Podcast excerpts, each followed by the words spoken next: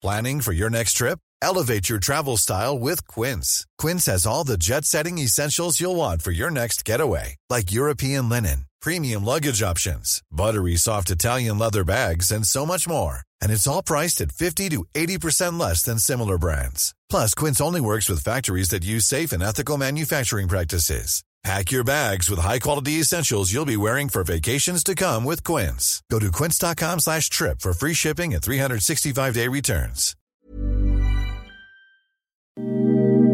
Ahora al aire, a la una, con Salvador García Soto. Un encuentro del diario que piensa joven con el análisis y la crítica. A la una, con Salvador García Soto. Y le hicieron la prueba y al parecer sí ya es esta nueva variante.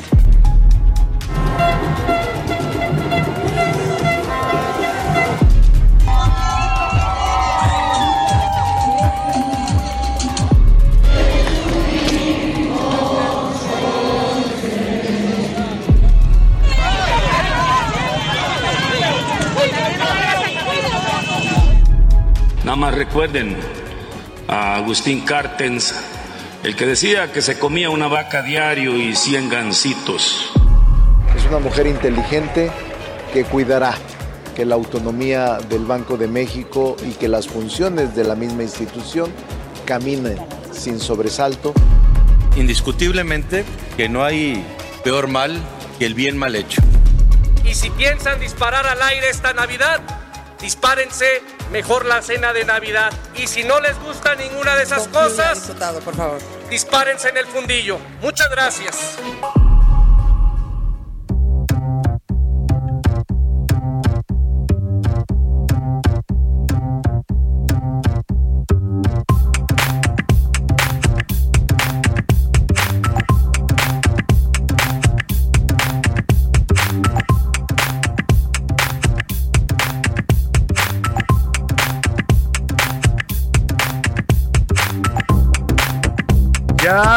Es la una de la tarde en punto en el centro de la República. Los saludamos con gusto.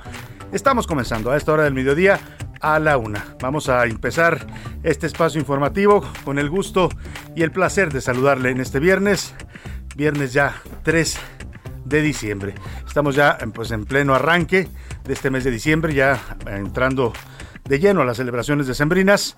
Bueno, también el tráfico de la ciudad está cada vez más pesado, pero bueno, pues es lo que hay, como dicen, y hay que convivir con eso y hay que tómese su tiempo si usted va a salir alguna actividad tómese su tiempo para que no tenga que andar corriendo como ando yo luego corriendo a las carreras. Pero bueno ya le saludo con gusto le decía a través de esta frecuencia 98.5 de FM el Heraldo Radio desde aquí desde nuestra frecuencia central ubicada en Avenida de los Insurgentes Sur 1271 transmitimos en vivo y en directo para toda la República Mexicana. Saludamos con gusto a todas las ciudades donde se escucha el Heraldo Radio nuestra señal suena en toda la República desde Tijuana Baja California hasta Tapachula, Chiapas, desde la frontera norte hasta la frontera sur, donde empieza la patria, puede ser en sentido inverso también, ¿eh? también puede empezar en Ciudad Hidalgo.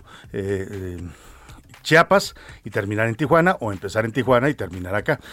Ambas fronteras son importantes. Y bueno, saludamos también a la gente de Guadalajara, Jalisco, por supuesto, en el 100.3 de FM, a Monterrey, Nuevo León, que nos escuchan en el 99.7 de FM, a la comarca lagunera, allá en Lerdo nos escuchan y, y, pues llegamos a toda esta gran región del país que es la Laguna, 104.3, Colima, Colima, 104.5, Culiacán, Sinaloa, 104.9 de FM.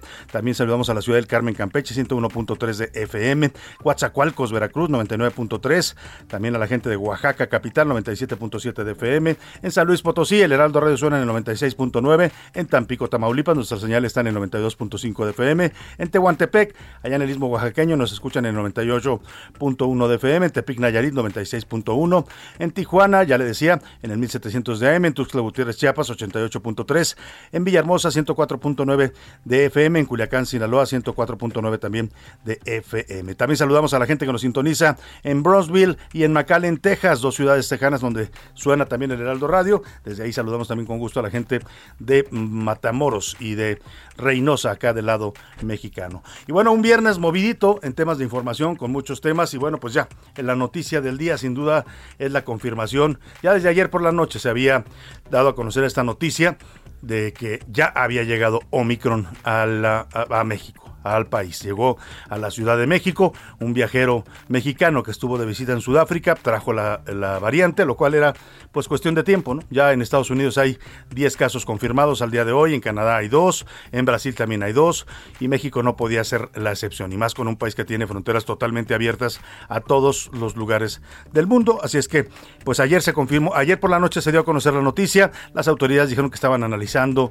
eh, el, virus, le hicieron una prueba a esta persona en cuanto bajó del avión eh, ahí ya traía síntomas, tomaron la muestra, la estaban diseccionando genéticamente y hoy ya por la mañana confirman efectivamente que se trata del primer caso de Omicron en México. Ya está en México, así es que a cuidarse se ha dicho, todos a cuidarse, siga usando el cubrebocas, mantenga la sana distancia, higienice sus manos constantemente, ventile su casa, esto es muy importante, la gente no lo muchos no lo no lo hacen. Hay que ventilar la casa en cuanto uno despierte, abrir ventanas, sí, hace frío, pero es preferible tener un poco de frío que se ponga usted un suéter, una chamarra dentro de su casa y que la mantenga ventilada también en esta temporada de sembrina, porque esa es la causa de que aumente el COVID en la época invernal. La gente piensa que es por el frío, no, no es por el frío, es porque la gente, como hace frío, no ventila su casa, no abre las ventanas y eso hace que los ambientes cerrados, ya sabe, el virus se reproduce y se contagia con mayor facilidad.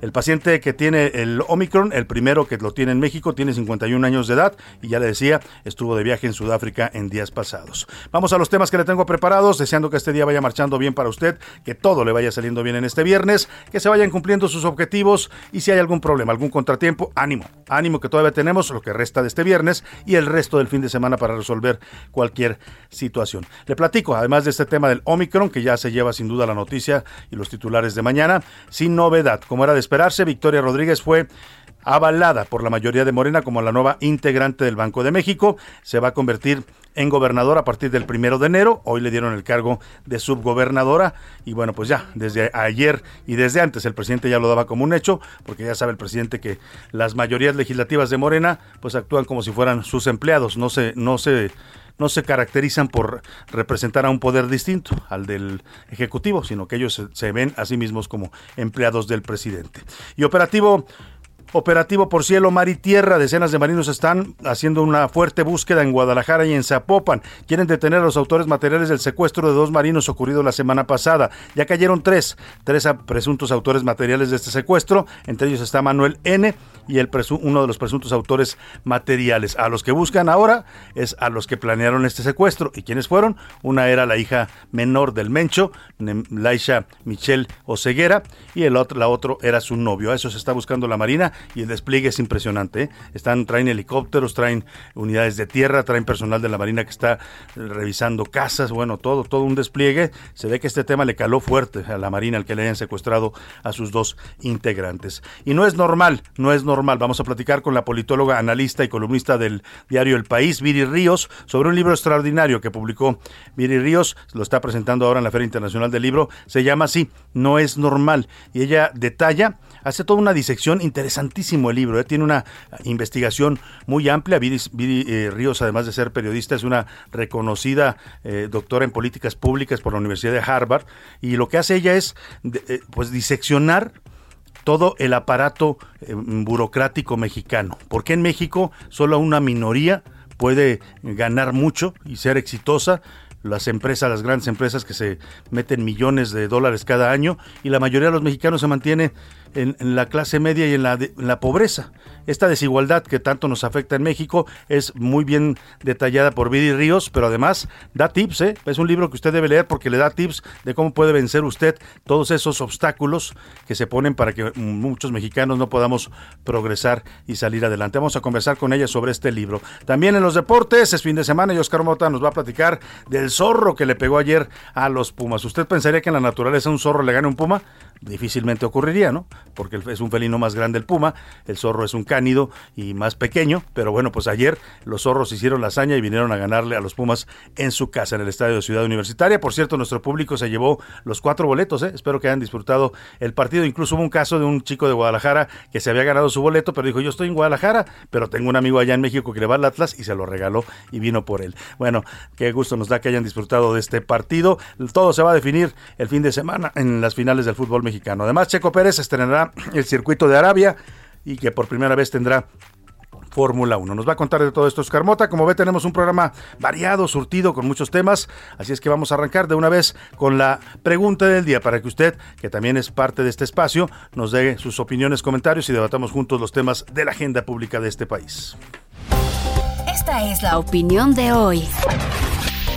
Y en la pregunta del día, en la pregunta del día hoy le tengo dos temas para poner sobre la mesa. El primero de ellos, Ahora que ya se confirmó la presencia de Omicron en México, el primer caso detectado desde ayer por la noche en pues en la Ciudad de México, tenía que ser en la Ciudad de México, aquí tenemos ingresos diarios de pues de todo el mundo, así es que este mexicano de 51 años, no tenemos todavía mayores detalles de él, si se llegan a saber se los comentaremos, el caso es que él estuvo de visita en Sudáfrica, aterrizó hace unos días aquí en la Ciudad de México y ya cuando bajó venía con síntomas, por eso lo detectaron, traía ya temperatura, traía molestias, la verdad que uno piensa para qué se subió al avión así o cómo lo dejaron salir de Sudáfrica así, pero seguramente salió antes del cierre de fronteras. El tema es que pues lo dieron con síntomas, le hicieron una prueba, la prueba da positivo, cuando empiezan a analizar el virus se dan cuenta de que no era una cepa conocida, empieza a, entra entonces el INDRE, el Instituto de Diagnósticos eh, eh, de Enfermedades en nuestro país, y comienza a analizar el virus. Y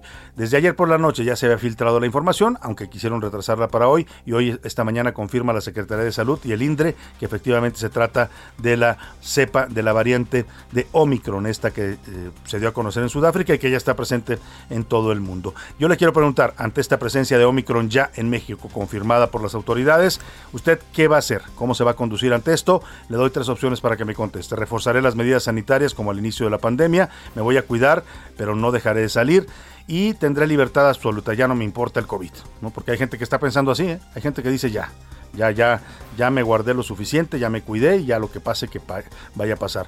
Hay muchos que piensan así, algunos viven ahí por los rumbos del Palacio Nacional.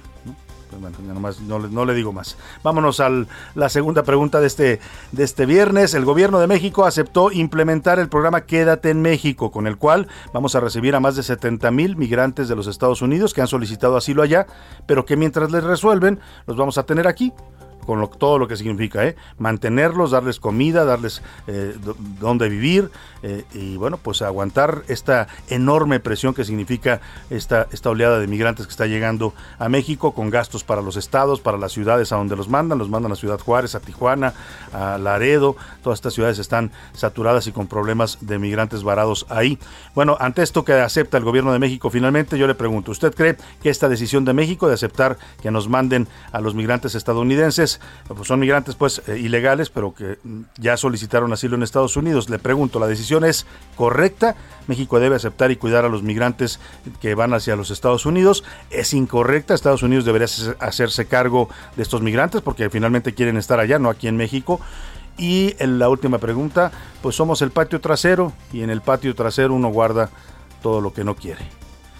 Ahí están las preguntas, 55 18 41 51 99. Nos puede contactar vía mensaje de texto o de voz. Aquí lo que importa es que usted nos contacte y que su opinión cuente y salga al aire. Vámonos al resumen de noticias, porque esto como el viernes y como el fin de semana, y como Omicron también en México, ya comenzó. Captura. El presidente municipal electo de Lerdo de Tejada, Veracruz, el morenista Jorge Fabián N., fue detenido por presuntos vínculos con la delincuencia. Cultivos. Elementos de la Fiscalía General de la República desmantelaron un vivero en Monterrey donde se cultivaba marihuana que después era vendida en antros y en línea. Mala paga. Petróleos Mexicanos mantiene una deuda con sus proveedores de 51.196 millones de pesos al 30 de noviembre. Sin avance. La Secretaría de Movilidad de la capital declaró desierto el proceso para renovar y expandir el sistema de Ecobici, ya que los participantes no cumplieron con algunos requerimientos técnicos. Borrados. La empresa Twitter eliminó cerca de 3.500 cuentas, incluyendo 276 en México, que realizaban operaciones de influencia y propaganda en beneficio de gobiernos de diferentes países. Dos de la tarde con 12 minutos. Perdóneme, ¿por qué dije dos de la tarde? Discúlpeme, estoy totalmente fuera, fuera de mí. Estoy ya adelantado. Una de la tarde con 14 minutos. Vi mal el reloj que tengo aquí en la cabina, ya me estaba yo mismo espantando. Dije, ¿a qué hora pasó tan rápido el tiempo? Una de la tarde, 14 minutos y nos vamos a la información en este viernes. Le platico, ya le decía, Omicron llegó a México. No le damos la bienvenida porque no es una buena noticia, pero pues era inevitable. Tampoco íbamos a evitar que llegara tarde o temprano. Llegó más temprano que tarde. Hubiéramos querido que se tardara un poquito más, ¿no? Es como dice uno, son de esos invitados que uno sabe que va a tener que recibir a fuerzas, pero pues entre más se tarde mejor. Bueno, pues Omicron se nos adelantó un poco y ya ayer se registró el primer caso, hoy es confirmado por la Secretaría de Salud.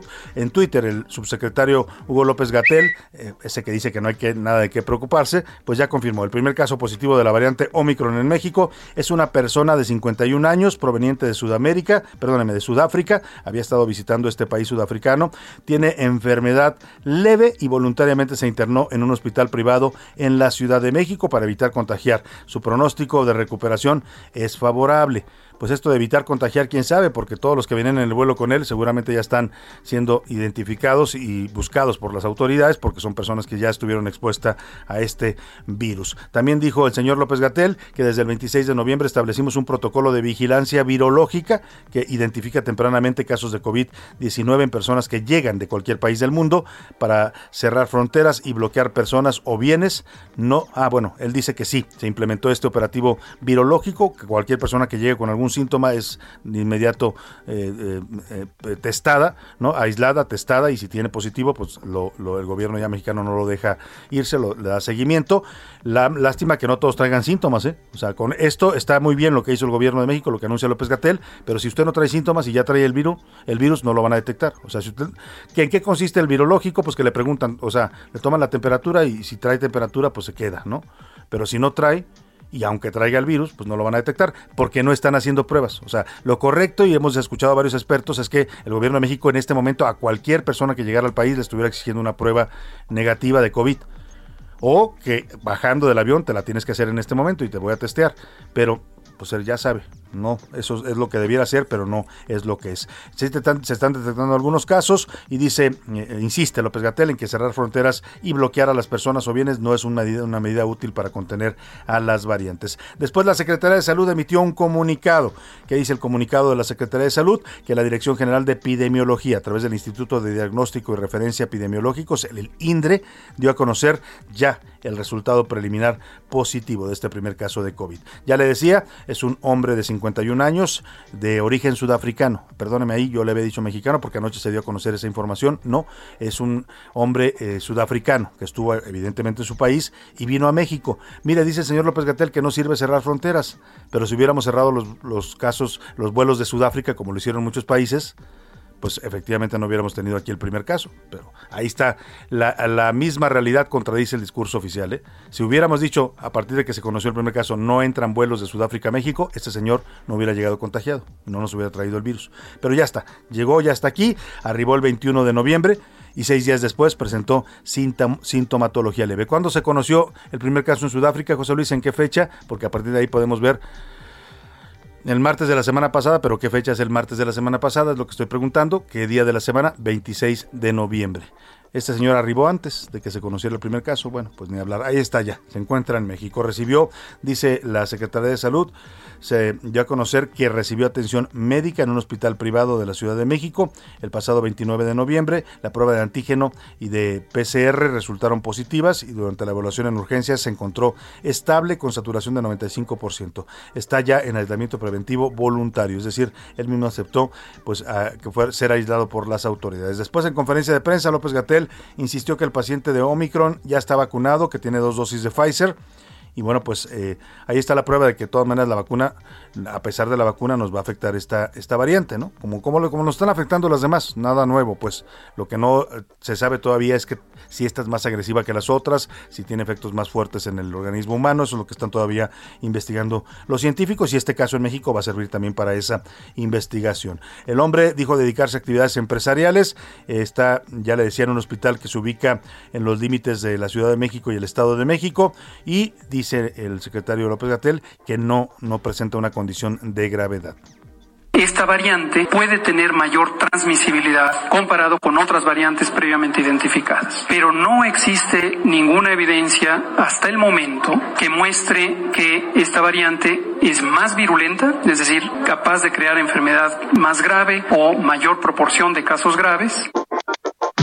Bueno, pues ahí está. El primer caso de, Omicron, para darle la, información precisa, se registró el 23 de noviembre allá en Sudáfrica. Fue el primer caso reportado. Y el 26 de noviembre es cuando la Organización Mundial de la Salud lo bautiza con el nombre de Omicron, que es la quinceava letra del alfabeto griego y significa la pequeña O. Es el significado de esta palabra de Omicron. Hasta la fecha en México se han identificado la circulación de las variantes de preocupación. ¿Cuáles han sido detectadas en México? Hemos recibido la alfa, la beta, la gamma, la delta y ahora también a Omicron. Según la Secretaría de Salud, se elevó a nivel 3 el riesgo sanitario en nuestro país por primera vez en la pandemia. Su aviso para evitar todos los viajes internacionales no esenciales en la actualización de su aviso preventivo de viajes internacionales. Dice la Secretaría de Salud que enfermar por este la posibilidad de enfermar por Omicron es elevada. Fíjese cómo va cambiando el discurso, ¿no? Todavía antes del evento del Zócalo, el presidente y López Gatel insistían en que no era tan, tan grave, que no había mucho de qué preocuparse, que no era una transmisibilidad muy alta la que tenía esta variable. Decía el presidente, yo tengo reportes de, de mi equipo de que no es tan, no se contagia tanto, que no es tan mala, ¿no? Bueno, pues hoy la Secretaría de Salud dice, textual, la posibilidad de enfermar por este evento es elevada y no existen medidas médicas específicas contra esta enfermedad. Bueno, por lo pronto aquí en la Ciudad de México seguiremos una semana más en semáforo verde, ya aunque tengamos el primer caso de Omicron, así lo dijo el señor Eduardo Clar, de funcionario del gobierno capitalino. Como ya saben, continuamos esta semana en semáforo verde, una semana más por lo menos. Es importante recalcar, cada dos semanas es cuando hay oportunidad de cambio. Esta semana no hay oportunidad de cambio. Sin embargo, la notificación preliminar e intermedia que recibimos ayer nos ubica en 3.5 puntos de 40, entonces seguimos en esa misma línea de números muy bajos dentro de la medición del Gobierno de México. Pues ahí está lo que dicen en el gobierno de la Ciudad de México. Y mire, por lo pronto, mientras la, el Omicron está llegando ya a todo el mundo, en Estados Unidos ya van 10 casos reportados. Ayer por la noche se confirmó un caso más en Colorado.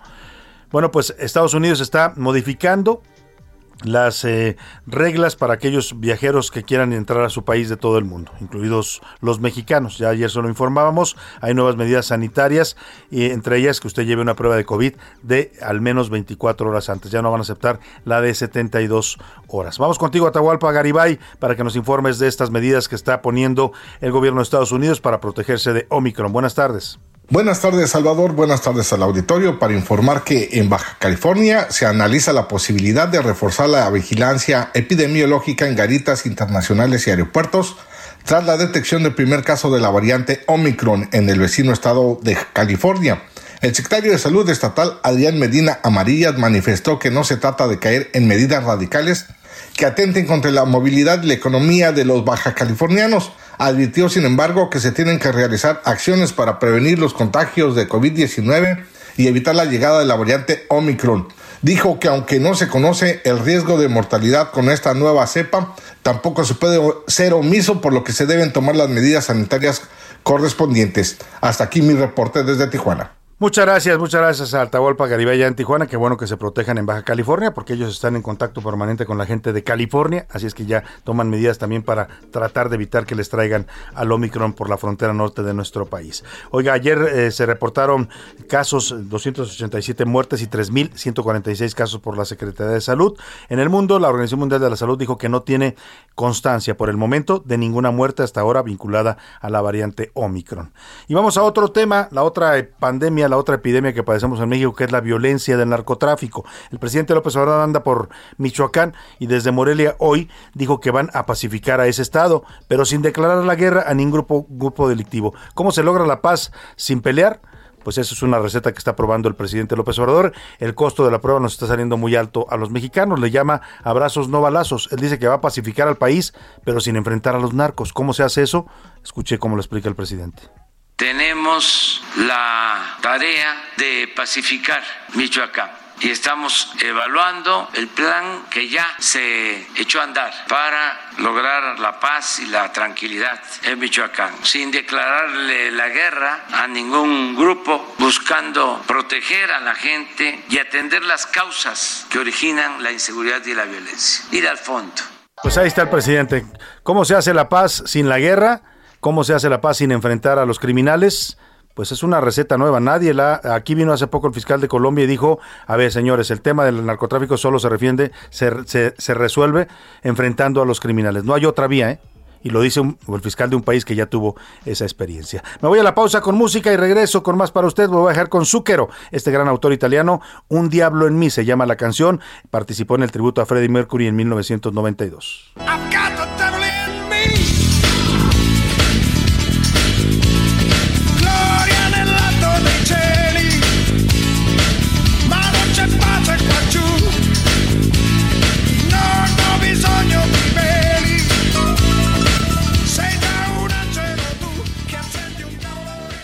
Escuchas a la una con Salvador García Soto. En un momento regresamos.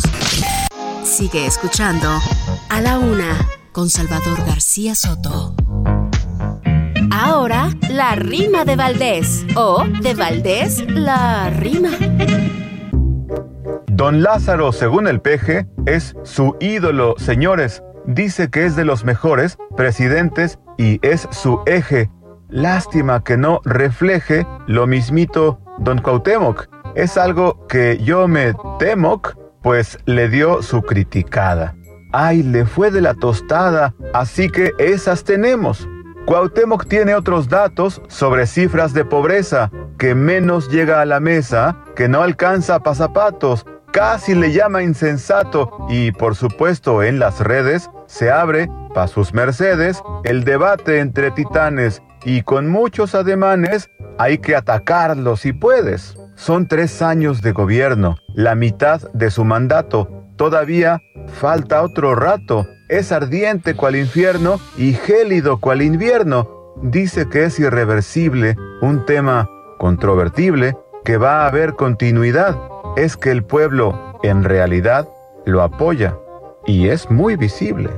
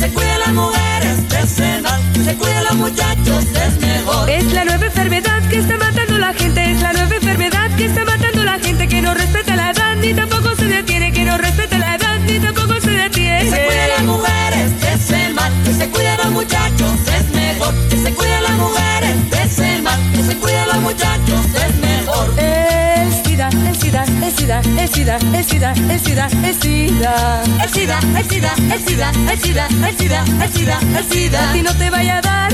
Una de la tarde con 32 minutos en plena pandemia de SIDA, cuando esta epidemia y pandemia sorprendía al mundo, los latinos ya nos conocen, ¿no? No nos podemos quedar atrás, hicimos una cumbia del SIDA. La hizo la Sonora Dinamita en 1990, cuando estaba en su apogeo esta enfermedad en el mundo, y pues nos puso a bailar a todos, ¿no? Eso sí, concientizaba, hay que cuidarse todos de ese mal, decía la Sonora Dinamita desde entonces, y mire, ahí hay que reconocerles el mérito, porque ellos desde entonces decían que se cuiden las mujeres, que se cuiden los hombres, que se cuiden todos, ¿no? Contra el estigma que había entonces, porque mucha gente entonces decía, es una enfermedad de, gays, es una enfermedad de homosexuales, a mí no me va a dar. La sorpresa fue que esa enfermedad empezó a afectar a todo mundo, porque muchas mujeres se contagiaban también por haber estado expuestas al virus por sus parejas, en fin, todo un tema ese, ese del VIH-Sida, y por lo menos la Sonora Dinamita pues dijo, sí, cuidarnos, pero también bailar, ¿por qué no? Escuchemos un poco más de la cumbia del SIDA de la Sonora Dinamita.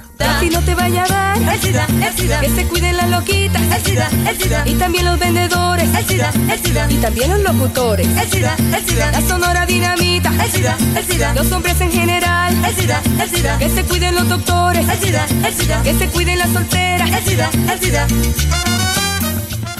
A la una, con Salvador García Soto. Bueno, pues antes del corte le estaba comentando, estaba platicando de que el presidente anda por Michoacán, ¿no? Donde hizo esta declaración de que sí va a pacificar a Michoacán, pero sin violencia. O sea, que va a, no va a confrontar a los narcos. No se quiere. El presidente no sé por qué tiene. No, perdóneme la expresión. No sé. A ver, a lo mejor usted deme su opinión. Porque yo no logro entender por qué López Obrador no quiere confrontar a los narcos. Son criminales, ¿eh? No son damas de la caridad. No son buenos seres humanos, matan gente, secuestran, violentan, venden drogas, hacen fortunas con drogas ilícitas que envenenan a los jóvenes. El presidente ha dicho que sí, pero son humanos. No, no son malas personas. ¿Cómo que no son malas personas? Ese discurso de pronto confunde a mucha gente, ¿no? Muchos no entienden qué pasa, por qué el presidente no quiere enfrentarlos. Son criminales, a los criminales se les enfrenta. El Estado está para eso, para contener al crimen. Pero aquí el presidente insiste desde Michoacán en que sí va a pacificar Michoacán, pero no va a disparar.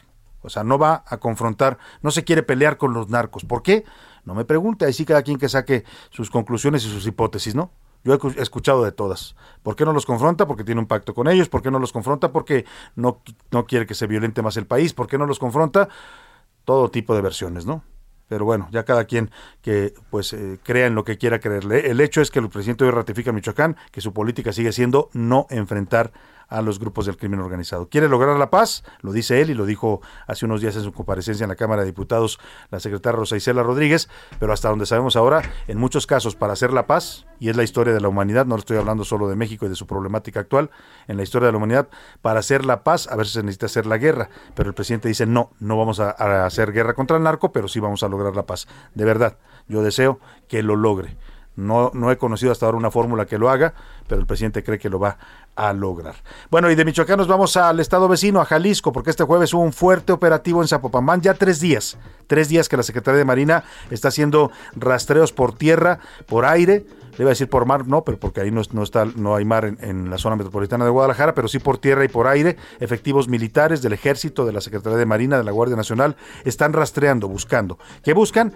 a los autores del secuestro de dos marinos que fueron capturados la semana hace, una semana, poco más de una semana ya, el 15 de noviembre, eh, para ser exactos, los secuestraron en una plaza comercial en Guadalajara.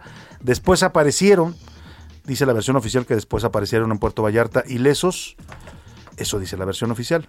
Hay otras versiones que circulan fuertes, que no le voy a comentar porque no las tengo todavía confirmadas, pero que dicen que tal vez esos marinos no son los que realmente secuestraron. El hecho es que la Marina está, o sea, los que aparecieron vivos, pues eso es lo que me cuentan algunas fuentes navales. El tema es que la Marina está con todo buscando a estos autores del secuestro, ya logró capturar a uno de los autores materiales, es decir, los que los levantaron, pero quiere y va, todo indica, por los autores intelectuales. La Marina dijo que los autores intelectuales se llamaban Laisha Michelle Oseguera González, la hija menor del Mencho y de Rosalinda González, y su novio, Christopher Rodríguez, y parece que lo siguen buscando con todo, al menos eso indican los fuertes operativos que estamos viendo desde hace tres días en Guadalajara, Jalisco y su zona metropolitana. Vamos contigo, Mayeli Mariscal, para que nos cuentes de esta búsqueda intensa que realiza la Marina y el Ejército. Buenas tardes. Salvador, muy buenas tardes a todo el auditorio. Derivado de los operativos que estuvieron realizando las fuerzas federales aquí en Jalisco, específicamente en el municipio de Zapopan, se informó el día de ayer por parte de la Fiscalía General de la República de la detención de tres personas, todos ellos pertenecientes al cártel Jalisco Nueva Generación. Uno de ellos, Manuel N., el presunto operador material del secuestro de dos marinos el pasado 15 de noviembre. Este secuestro, hay que recordar, se derivó una vez que se detuvo por parte también de elementos de las fuerzas federales a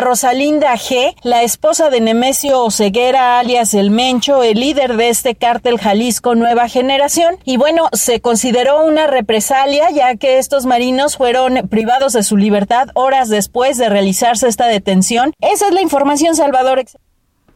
Muy bien, pues muchas gracias, muchas gracias por el reporte Mayeli Mariscal allá en Guadalajara. Sigue la búsqueda, intensa búsqueda, ¿eh? no es cualquier operativo. Estamos viendo tres días de despliegue fuerte, con efectivos, con ah, helicópteros, con, con camiones blindados del Ejército, la Marina y la Guardia Nacional. ¿Qué le dice eso? Que aquí pasó algo más de lo que nos informaron oficialmente. Vámonos a otro tema rápidamente. Ya rindió protesta, como se esperaba.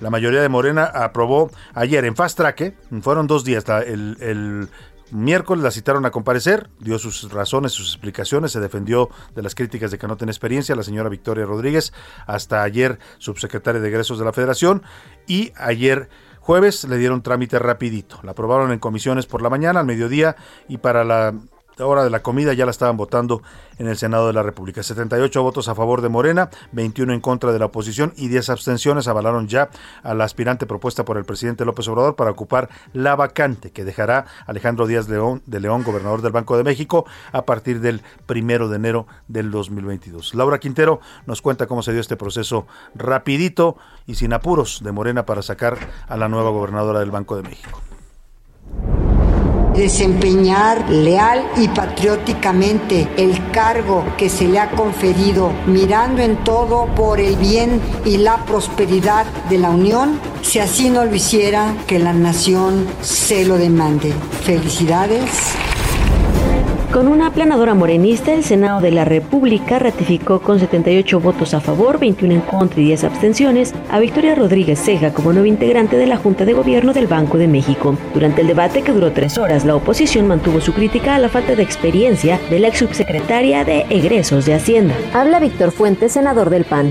No dudamos, y ayer lo mencionamos reiteradamente, en la buena fe, en la buena disposición, en la buena trayectoria de la maestra Victoria. Senadores como Gustavo Madero del PAN aseguraron que se trataba de una imposición. El presidente quiere imponer a una candidata suya, de su equipo, que no cumple y que sabemos que no cumple para ser gobernadora. Ante estos señalamientos, algunas senadores tacharon de machismo los argumentos de falta de experiencia. Escuchemos a Marta Lucia Mitcher, senadora de Morena. Victoria Rodríguez Ceja tiene la experiencia y seguir abundando en este tema raya en la misoginia y también del patriarcado. Por su parte, el senador morenista por Guerrero, Félix Salgado Macedonio, criticó a los anteriores gobernadores del Banco de México, entre ellos al doctor Agustín Carstens, quien ocupó el cargo de 2010 al 2017. Ustedes tuvieron gobernadores del Banco de México no tan gratos ni de buenos resultados. Nada más recuerden a Agustín Carstens, el que decía que se comía una vaca diario y 100 gancitos. Es el que dejó la más alta inflación en este país en los últimos 17 años. El líder morenista Ricardo Monreal celebró la ratificación y calificó a Rodríguez Ceja como una mujer capaz.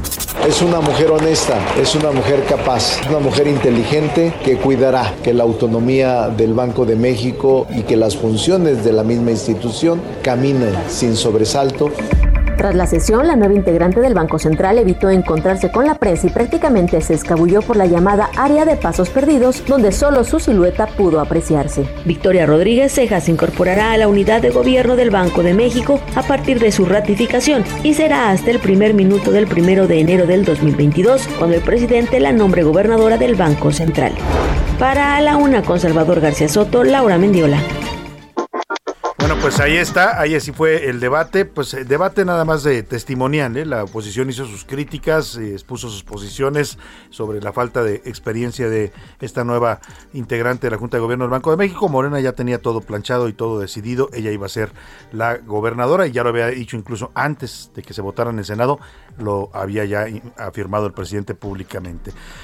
Perdón, dije Laura Quintero la nota, ¿no? Es Laura Mendiola. Le pido una disculpa a Laura que está aquí con nosotros, eh, además de ser extraordinaria reportera, es también nuestra coordinadora de invitados. Ahí dejamos este tema y vámonos rápidamente a otro tema de lo más interesante. Mira, la desigualdad, si, si a mí me preguntara y a muchos expertos cuál es el principal problema de este país, uno piensa eh, automáticamente en lo que nos golpea en el día a día, que es la seguridad, que es la economía, pero la realidad es que el problema estructural de México se llama desigualdad. Es el problema que más nos afecta.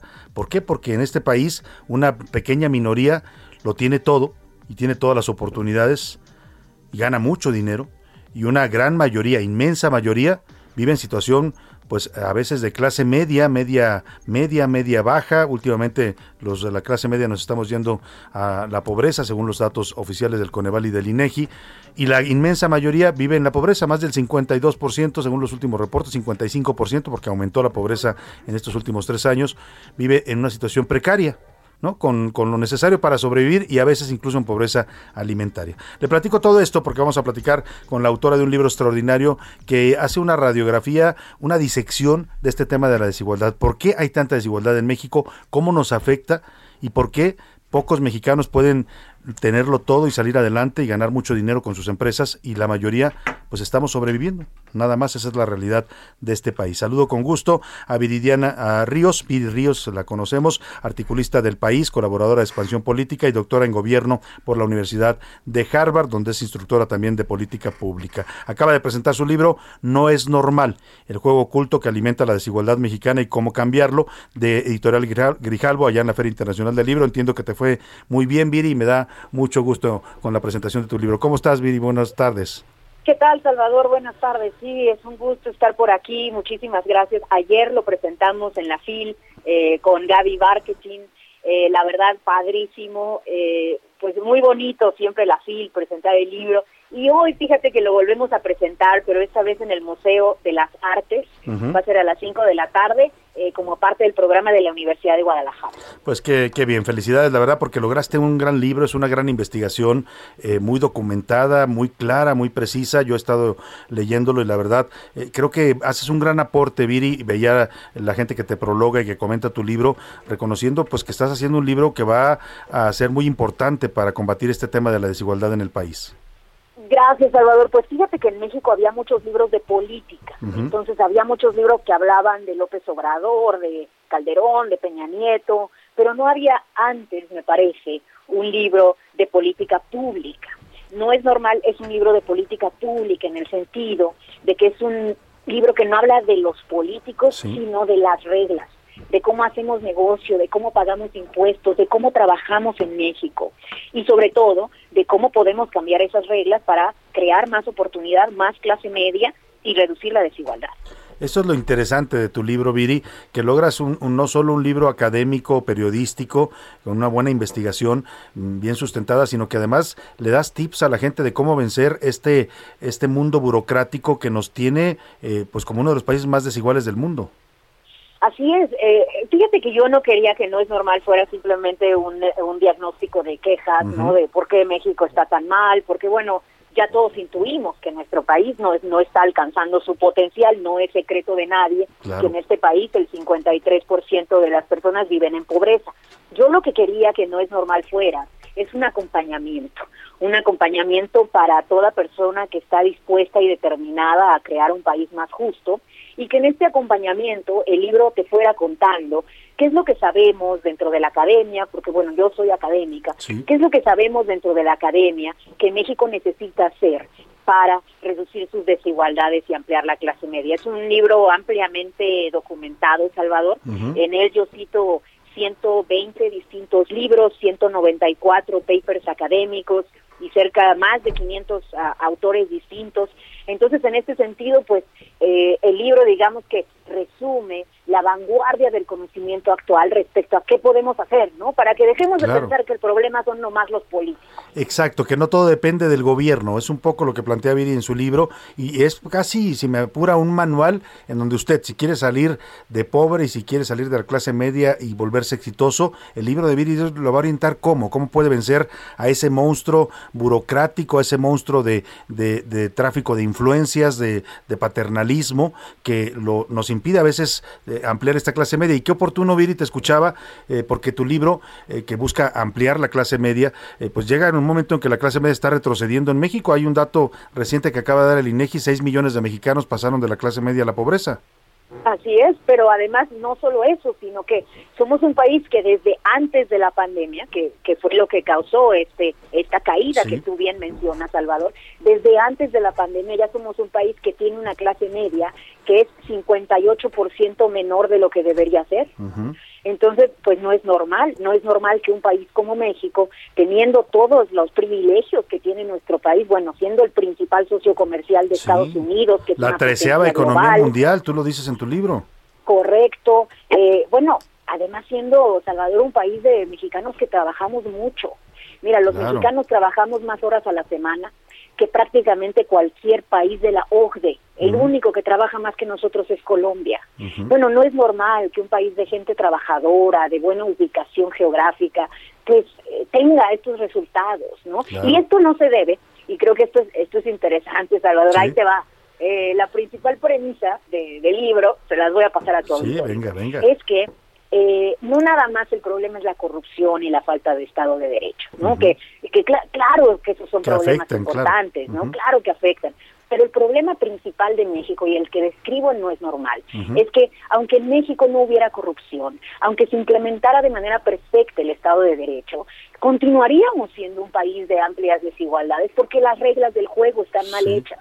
Las reglas de cómo trabajamos, de cómo hacemos negocio y de cómo pagamos impuestos privilegian a las personas de más dinero, a las grandes empresas y a quienes tienen el poder, en detrimento del resto, en detrimento de gente como tú, como yo, como tu auditorio, las clases medias y el resto. O sea, si tú quieres emprender un negocio, porque los mexicanos somos también emprendedores, pero nos lo hacen muy difícil. Hay tantas reglas, tanta burocracia, tantos impuestos que terminan asfixiándote.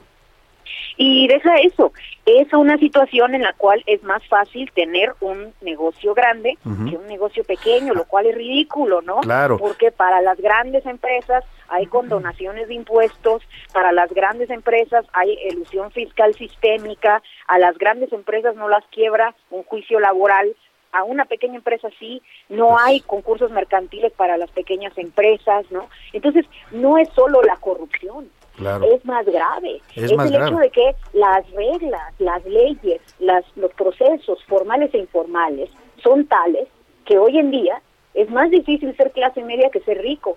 O como, o como yo lo o como yo lo pongo a veces, es que en México es difícil salir de pobre pero, ¿sabes qué, Salvador? Es prácticamente imposible salir de rico. Sí. Para salir de rico hay que echarle ganas. Oye, hay ejemplos, te escucho y pensaba yo en la familia alemán que tenían la fortuna de un expresidente, un exgobernador, y bueno, aun con todo lo que les ha pasado, no, no dejan de ser ricos. O sea, eh, lo, lo, lo explicas muy bien y me gustaba mucho esta parte donde dices, no es normal que solo un grupo de familias reducido de empresas puedan ganar tantos miles de millones de, de pesos, de dólares con sus grandes empresas y a los pequeños negocios se les vaya cada vez marginando y haciendo las cosas más difíciles.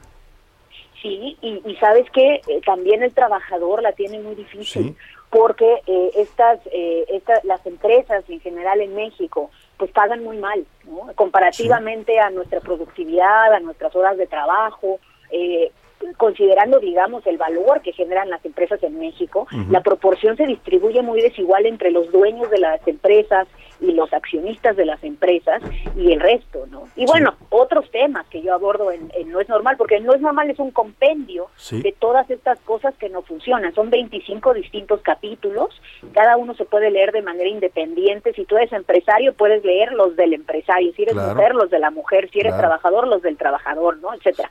Hay muchos distintos como grupos de lectura que hay en el, en el libro, eh, y pues es este compendio de cosas que no funcionan, que es desde la banca, los notarios, los impuestos, ¿no? Y qué hacer para cambiar esas reglas. Exactamente, eso es lo interesante del libro de Viri, que no se queda en el diagnóstico, no nos explica solamente dónde está el problema, sino que nos da opciones para resolverlo. Opciones que pueden ser desde lo personal, ya lo decía ella, en el día a día, pues si usted es una mujer y sufre desigualdad, ahí le va a explicar cómo puede vencerla. Si es empresario y quiere pues vencer todo este marasmo burocrático y gubernamental, pues también pues le da tips de cómo hacerlo. Y bueno, la verdad es que felicidades Viri por el libro, es extraordinario, yo lo recomiendo ampliamente que usted lo busque, lo lea, ya está disponible, lo puede lo pueden adquirir, Viri, no solo en las plataformas digitales y por supuesto en las librerías eh, de, donde lo promueve Editorial Grijalvo, sino entiendo también en tu propia plataforma. Así es, viriríos.com y también lo encuentran en digital y en papel, en Amazon y en Mercado Libre. Claro, ahí en las tiendas de los de los eh, tecolotitos también las puede encontrar. En fin, donde usted quiera buscarlo, búsquelo. Es un libro de verdad que le va a abrir los ojos y le va a abrir la mente y nos va a ayudar, como bien dice Viri, lo que se propuso a salir adelante, a vencer y a dejar de ser un país de gente resignada. A ver, ya para terminar, porque sé que tú no quisiste meterte con políticos ni con discursos políticos, pero es un libro para aspiracionistas, ahora que los aspiracionistas están tan mal vistos por algunos. Pues es un libro. Eso es toda una. Ya me estás poniendo un cuatro, Salvador. Eso es toda una conversación aparte. Yo más bien diría que no, o sea, sí es un libro para aspiracionistas, pero sobre todo es un libro para aspirar. Para aspirar. Es un libro para, para aspirar a, un, a un estado distinto, a una forma distinta de hacer negocios, a, ¿sabes? Una política pública más ambiciosa, más innovadora. Eh, una de las cosas que a mí, digamos, que más me molesta de México es que a veces no nos imaginamos ya un país distinto, ¿no? Ya nos resignamos, este- ¿no? Pues así y es. este libro es, es para imaginar. Claro. O sea, no para decir aquí nos tocó vivir, sino vamos a cambiar este país y vamos a ser mejores, ¿no?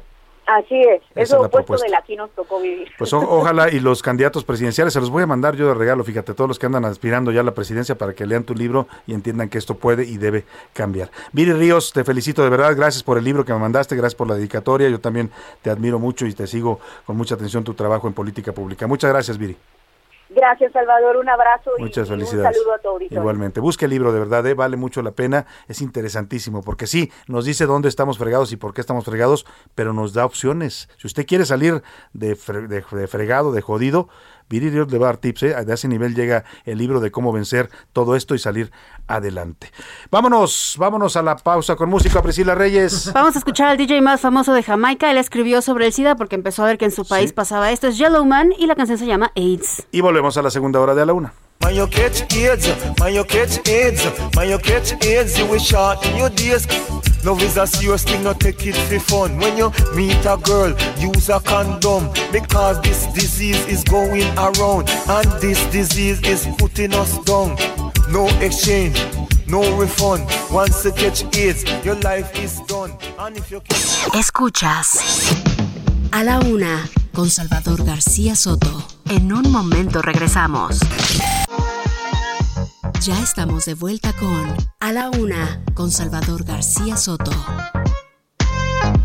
Cuando crezcas vas a estudiar la misma vaina que tu papá, óyelo bien. Tendrás que ser un gran varón.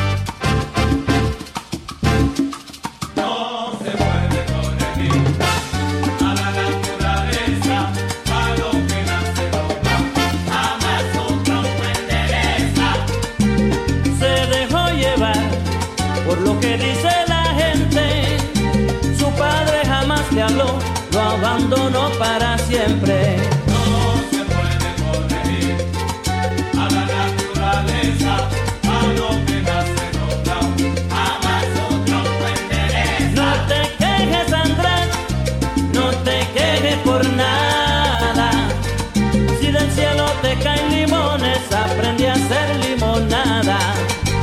Son las 2 de la tarde en punto en el centro de la República y los saludamos con gusto. A esta hora del mediodía comenzamos ya la segunda hora de A la Una. Vamos ya por la segunda parte de este espacio informativo con toda la actitud, con todas las ganas de estar aquí, de acompañarle, de informarle, de ser parte de su día a día. Es lo que nos proponemos cada día en estos micrófonos, todo el equipo que hacemos A la Una. Un gran equipo de profesionales, periodistas, eh, productores, todos los que participamos para que usted esté bien informado. Le agradecemos que se nos elija dentro de las opciones de la radio mexicano para su día a día. Tenemos mucha información todavía en esta segunda parte, tenemos muchos temas para compartirle, para comentar. Vamos a escuchar, por supuesto, sus opiniones que nos ha hecho favor de enviarnos.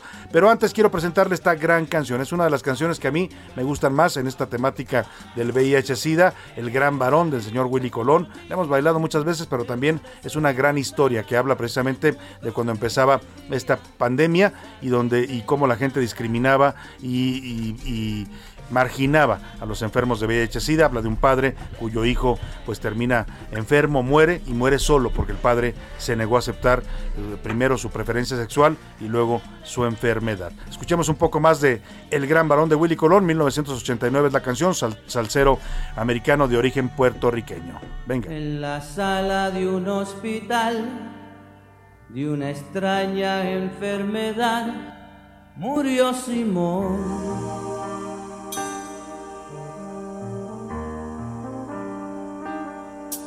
Es el verano del 86, al enfermo de la cama 10, nadie lloró.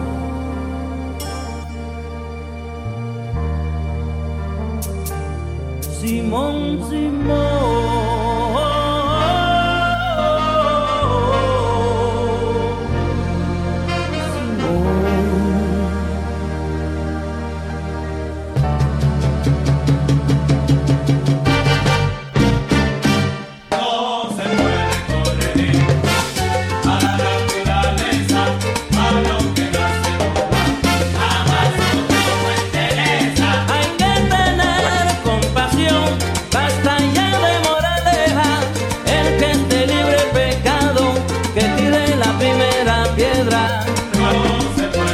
Pues ahí está, gran canción sin duda del señor Willy Colón. Y vámonos a los temas que le tengo preparados en esta segunda hora. Manuel Espino Barriento renunció ya como comisionado del Servicio de Protección Federal. Trabajaba en la Secretaría de Salud el señor Manuel Espino y se tardó, ¿eh? Porque ya andaba haciendo campaña desde hace muchas semanas y seguía haciéndolo desde este cargo público. Bueno, ya presentó su renuncia, ya se registró como precandidato de Morena a la gubernatura de Durango. Fue panista, fue dirigente nacional del PAN, ahora es morenista y quiere gobernar el estado de Durango.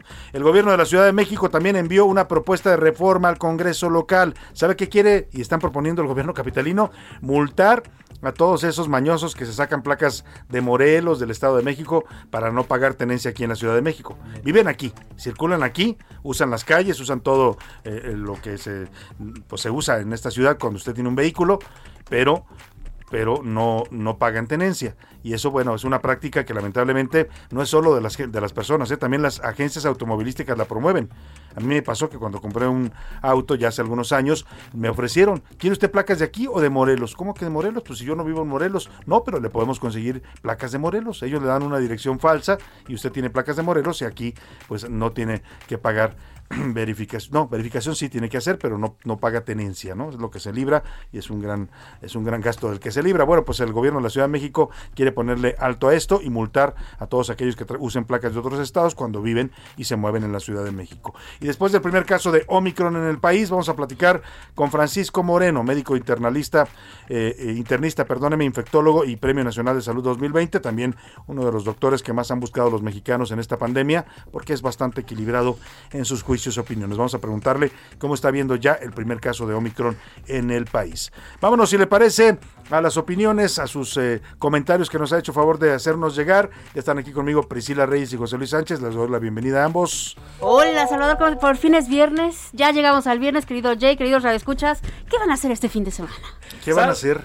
Buena pregunta. Salvador García Soto, Priscila Reyes, qué bonito viernes, viernes, gracias a Dios es viernes. Haga lo que haga, cuídese, este fin de semana, porque ya está aquí Mucho, cuídese Omicron. mucho. Hay que reforzar todas las medidas preventivas. No se trata, al menos no hasta ahora, de encerrarnos otra vez, de aislarnos, pero sí de ser muy cuidadosos y muy precavidos. De eso So- se trata el juego. Sobre todo cuando ya estamos ya que reactivando, no, ya reactivamos en su No, totalidad todas las actividades, ¿no? ¿eh? Y, y con la temporada de sembrina. José Luis, se va la Todo. gente todavía a desbordar más, ¿no? Porque sí, es sí. época que la gente sale a hacer compras, a comprar regalos, a, No, las reuniones familiares tal vez sin Sí, cuidarse. amigos. Cuídese, al menos no se quite el cubrebocas unos... ¿Qué le gusta? Unos 5 o 6 días antes de su reunión familiar. No se quite el cubrebocas con alguien que no sea de su burbuja Exactamente. para que lleguen bien Y evitemos contactos este, Sí. pues, muy cercanos, ¿no? Innecesarios. pruebas o... Y si va a festejar, pues festeje de preferencia en lugares abiertos, en fin, con sana distancia, todo lo que se pueda. Todas las medidas en este momento eh, Son bienvenidas. bienvenidas y son No necesarias. sobran, exactamente. No sobran, exactamente. Vámonos a las preguntas que formulamos. Dos temas hoy pusimos sobre la mesa, Priscila, precisamente la presencia ya del primer caso de Omicron en nuestro país y la segunda, el tema de que aceptemos ser el tercer país seguro de Estados Unidos, es decir, recibir a los migrantes que ellos no quieren tener allá y nos los mandan para acá, con todo lo que eso significa. ¿Qué dice el público, Priscila? Empezamos con este de María Elena que dice, buenas tardes, solo les escribo para darles las gracias por los boletos de Ay, ayer de Pumas. Atlas. ¿Sí, sí fue al partido? Fue al partido y Qué dice, nada más quiero decirles que José Luis es muy guapo, pero muy serio. Ah. Mi sobrino me dijo que por qué no me tomé una foto con él, pero me dio mucha pena. No, hombre, no, hombre, si hay alguien no serio en este equipo es José Luis Sánchez, ¿eh?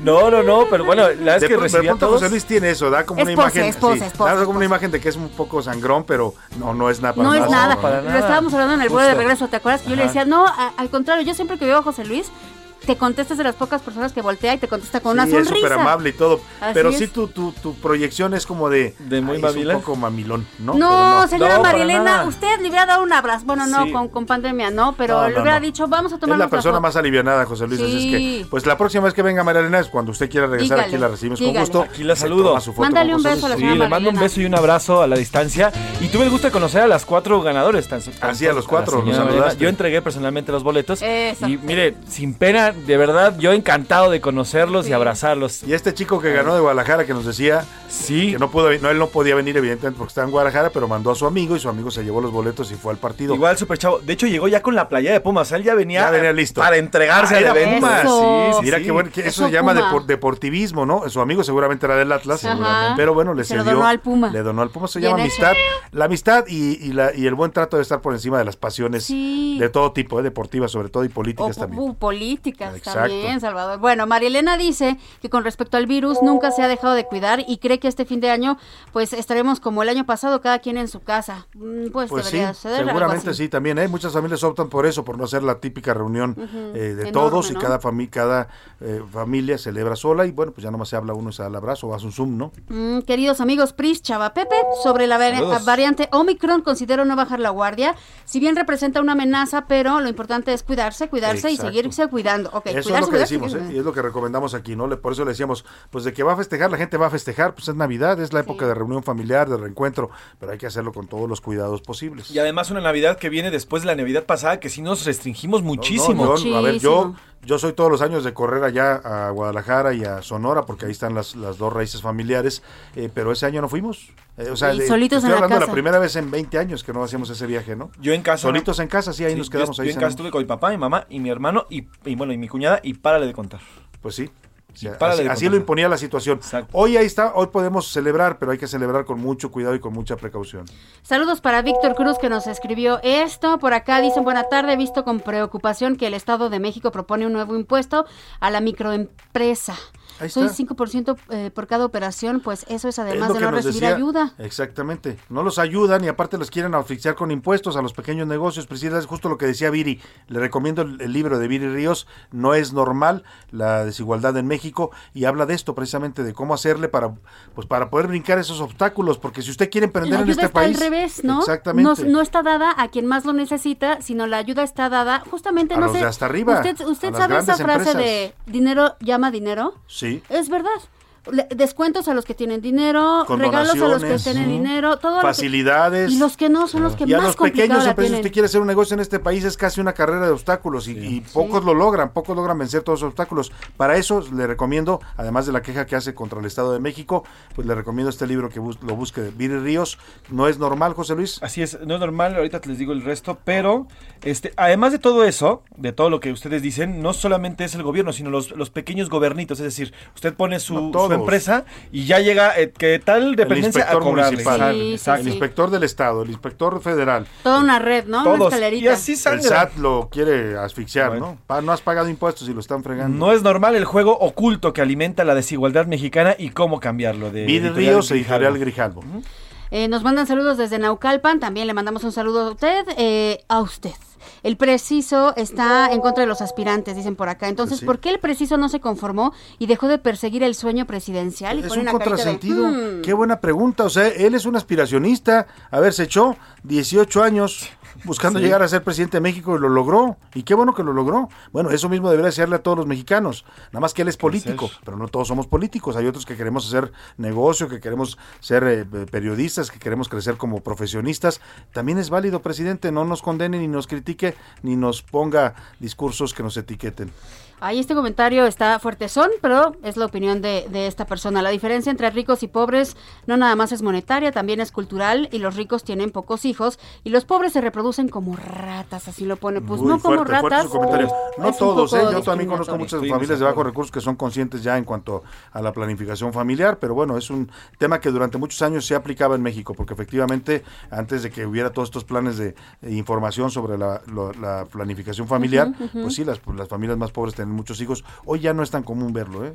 ¿Y por qué decir se le reproducen como ratas? Qué Porque feo. sí. Mejor diga conejos, porque si no suena Pues un poco sí, discriminatorio. Mejor no, no digan ningún Mejor animal. no digan nada, ¿no? Ningún se reproducen. Se reproducen nada más, ¿no? No, No tiene nada que simplemente ver, tienen además. muchos hijos. nada- Es un tema nada también más. de información y de educación, ¿no? Sí. Al final es lo que falta en este país. Buenas tardes con respecto a la nueva variante. Pienso que no hay frontera que pueda ayudar a que no pase un virus. He visto noticias de Europa y de Estados Unidos y ya tienen casos de la nueva variante y supuestamente cerraron fronteras. ¿Es correcto? El Sí, señor es Manuel, que mire, le mandamos mire, saludos. Manuel, la realidad es que lo que dicen los expertos es que cuando supimos del primer caso en, en Sudáfrica, la variante ya estaba esparcida en todo el mundo. Ya, Nada claro. más que no la habían detectado. Sudáfrica es el primero que la detecta y tiene, y hay que reconocerle el valor de informarle al mundo, detectamos esto, porque hay países que no lo hacen, ¿eh?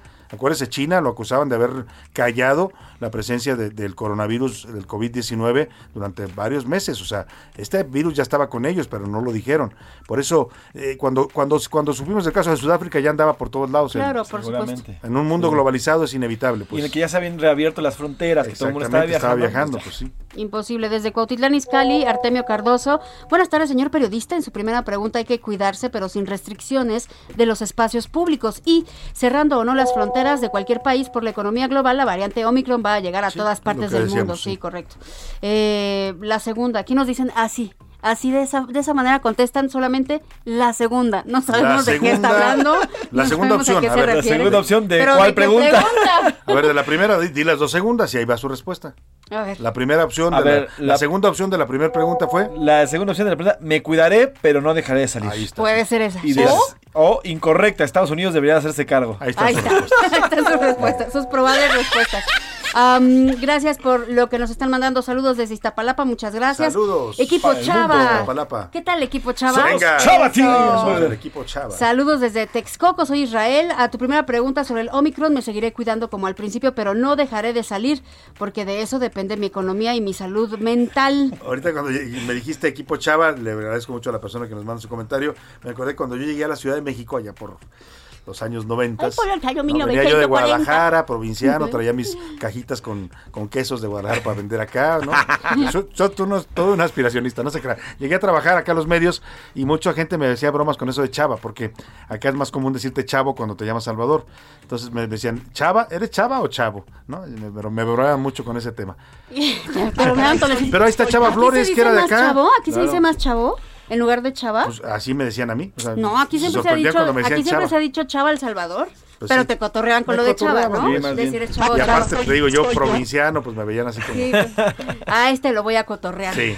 Perdón, ¿cuál es la tasa de letalidad del Omicron? ¿Qué criterios da la- Ninguna, cero. Hasta hoy no hay. Hasta hoy no hay ningún caso de muerte. es el- y, vamos a saber eso en cuanto los científicos lo tengan más estudiado hasta ahora. ¿Qué criterios de la OMS para considerar de interés o de preocupación una cepa? Pues nada más que dicen que tiene treinta y tantas Eh, mire, mutaciones. el ¿no? criterio es ese, que es mu- que muta con mucha facilidad y que es muy transmisible. Ya lo dijo hoy, hasta López Gatel lo reconoció. O sea, sí es más transmisible que las otras. Eso es lo que lo hace preocupante. ¿Por qué? Porque se contagia con mucha facilidad. O sea, el- el- el- el- por ejemplo, las primeras variantes, Priscila, necesitabas tú estar muy cerca de la otra persona Sí. o haber estado en un lugar muy cerrado junto a él. Este es más transmisible. Esta es más transmisible. Y más contagioso dentro de tu cuerpo. Exactamente. Y aparte, pues el problema aquí es para las personas que todavía no están vacunadas. Ese es el tema. Porque ahí les va. Si usted está mientras, vacunado- mientras haya personas sin vacunarse, el virus va a tener seguir eh, teniendo mutaciones. Así vamos a seguir y no le vamos a ganar la batalla jamás. Efectivamente, ese ¿no? es el tema. de Ese es el fondo. tema principal. Pero bueno, buenas, buen viernes Priscila, Salvador y José Luis. Gracias. Quédate en México, es solamente una partida en la factura que le pasa Biden a México Exacto. a cambio de aceptar par- parcialmente las propuestas de AMLO como sembrando oportunidades. Saludos, lo dice Alberto Exacto. desde Colima. Gracias, Alberto. Tu opinión me parece eh, eh, muy buena porque das en el clavo, pues. O sea, eh, ya siempre le digo yo en política no hay casualidades. Mire, se anuncia el Sembrando Oportunidades, que es el programa que propuso López Obrador para Centroamérica. Lo anuncian el primero de diciembre y al día siguiente anuncian que México aceptó el Remain in México. Pues es toma y daca, pues. Esa es la política internacional. Sembrando, pero siembralos en México. Exacto. Algo así, ¿no? Bueno. Sembrar el- en México. Ah, ¿Cuál festejo? Dicen por acá, no hay ningún festejo, no hay nada para festejar. Híjole, yo creo que por sa- sanidad mental sí hay que hacer Pues algo, sí. aunque usted se quede en su casita, ha- ha- haga algo Celebre especial. la vida, celebre que está Sí, usted vivo, nada más. Eso ya, hoy en estos tiempos, para por lo menos 500, 600 mil mexicanos, según la cifra no oficial, pues eh, pues esa no, no lo pueden celebrar hoy, ¿no? Se los llevó el COVID a todos ellos, lamentablemente. Así es. Sobre ah, arroba S García Soto, eh, sobre la primera pregunta, hoy se confirmó esta presencia de Omicron. El 55% dice que van a reforzar las medidas. Mira, eso me da mucho gusto porque Sí. ya se nos estaban olvidando, la verdad. 34.3% dice que se van a cuidar, pero van a salir. Y el 10.7%, la minoría, que bueno, seguirá como si nada, como si nada hubiera pasado. Ahí está, pues hay de todo. Sobre el tema de quédate en México, el 81.9% opina que somos el patio trasero de Estados Unidos. 81.9%. El 14.2% dice que Estados Unidos debería hacerse cargo. Y el 3.9% dice que está bien que nosotros nos hagamos cargo de estos casi 70 mil migrantes que se van a quedar en nuestro Sí, país. que es todo un reto para México, ¿eh? Porque sí, no, no es fácil tener a tantas personas aquí en ciudades donde no están preparados para ello. Pero vámonos rápidamente al cotorreo informativo. Es viernes y Priscila y José Luis nos dan el cotorreo de la noticia. ¡Ale! Ya llegó la hora. ¿La hora de qué? La hora del cotorreo informativo. José Luis Sánchez. Salvador Priscila Reyes, si hay algo, una de las cosas que más odio, así lo digo, odio durante Ah, estas fechas. No es la Navidad, ¿verdad? No, no, no, No es el Grinch. Durante estas festas de fin de año y de Navidad, es la gente que sale a disparar al aire. Eso, de verdad, Uf, no puedo con eso. no, No, eso es yo no tampoco. puedo con eso. No muy puedo con peligrosa. Y salen muchos heridos. Que ha costado muchas vidas en México, además. sí. Sí, sí. Yo no muertos, Priscila. Es una Niños que tontería, han muerto es por estas balas tontería. perdidas. ¿Por qué? Porque además la física es básica y es certera. La misma velocidad con la que sale disparada es la misma Baja. velocidad con la que cae. Claro, y claro, uno no mata, sabe dónde caen mata, estas balas, porque sí. son balas, literalmente. Así que si usted tiene pensado, conoce a alguien que lo hace, por favor dígale que no, que ya. Eso Que ya evolucione. Después de haberme expresado mi queja total y absoluta con enojo. Posición sobre este tema. Vamos a escuchar esto. No, bueno, la niña es chillona y le pone. Brava la perra y la cuca. Oye, no, a ver, es que hay un diputado que se pronunció sobre esto. ¿no? ahí es lo que voy, A eso es ver. lo que voy, y eso es lo que queremos controlar el día de hoy. Ajá. Sobre este tema, el diputado morenista Carlos Alberto Manso Rodríguez presentó una iniciativa para reformar el Código Pena- Penal Federal e imponerle una pena de, de 1 a 4 años de prisión y de 180 a 300 días de multa, algo así como 9 mil, 6 mil pesos, a quien haga disparos al aire, a quien durante estas celebraciones o cualquier tipo dispare al aire. En su presentación en tribuna, en tribuna en San Lázaro, literalmente se puso un sombrero, un sombrero de los que se utilizan normalmente en el norte, pero arriba le puso además un gorrito de Navidad y en la presentación dijo lo siguiente. Las armas deben de ser para brindar seguridad, no para quitar la vida. Y si piensan disparar al aire esta Navidad, dispárense mejor la cena de Navidad. Dispárense un abrazo y amor a sus familias. Y si no les gusta ninguna de esas cosas, dispárense en el fundillo. Así sí, literalmente. De- yo apoyo la moción del diputado. Moción aprobada. Moción aprobada por mayoría. Así, en ese orden. Con bazooka. En ese orden, si van a disparar, mejor dispárense allá. Me- Primero dispárense la, par. Comida. Y si no quieren la cena de Navidad, mejor dispárense por salva hacia la parte. Pero con bazooka, insisto. Apoyado. Con escopeta bazooka. 500 Qué buena a propuesta del diputado. Qué buena propuesta Pues del sí, para esta diputado. práctica que no es una práctica. Bueno, yo no sé qué gusto le encuentran, pues. No, o sea, es que dicen que es algo, a ver, a mí me ha tocado escuchar cuando hemos ido al norte que nos quejamos de esto, nos Ajá. dicen, es que es algo cultural. que- A ver, No, señores, matan a señores, gente. la matan violencia no es cultural, a eso es violencia. O sea, Estás ay, hablando me- de armas me- de fuego que matan seres humanos, no se puede me pasaron ser las copas y ahí voy. cultural. Pa, pa, Exacto. pa, ya, ya, supérelo y evolucione, por favor. Eso no- con eso no gana nada. Pues y mata gente. Como dijo el diputado, si quiere disparar, dispárese la comida. Y si no quiere disparar, y si quiere, si insiste en disparar, pues dispárese allá, donde escuchó. En el Ujujuy, en Vámonos el contigo. Priscila Reyes. Oigan, rapidísimo. ¿Se acuerdan que hace poco les platiqué este caso de la confusión que hubo en un programa al aire?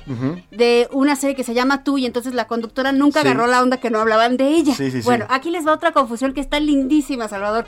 Fue una entrevista que le hicieron a Lucía Méndez en octubre y se está volviendo viral.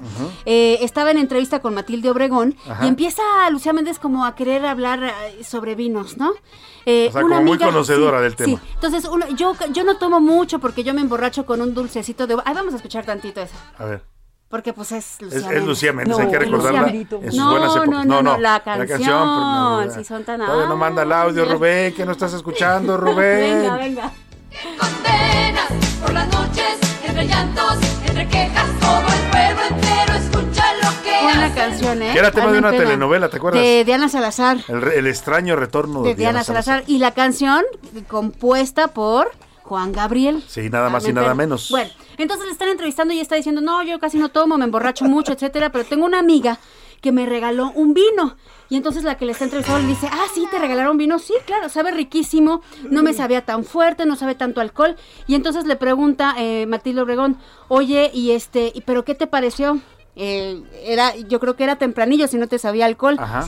Pues no, eran como las 11 de la mañana. Oh, oh, Fue como tempranillo es una uva. Vamos a escuchar, por favor. sí. Un vinito muy bueno que me regaló una amiga, Tere Harshvit, que tiene, es una mujer que es una catadora de vinos increíble y me, me regaló el vino. Entonces sabía riquísimo, no me sabía tan fuerte, porque es así como yo me emborracho. Mm. Cuando el alcohol no me sabe alcohol.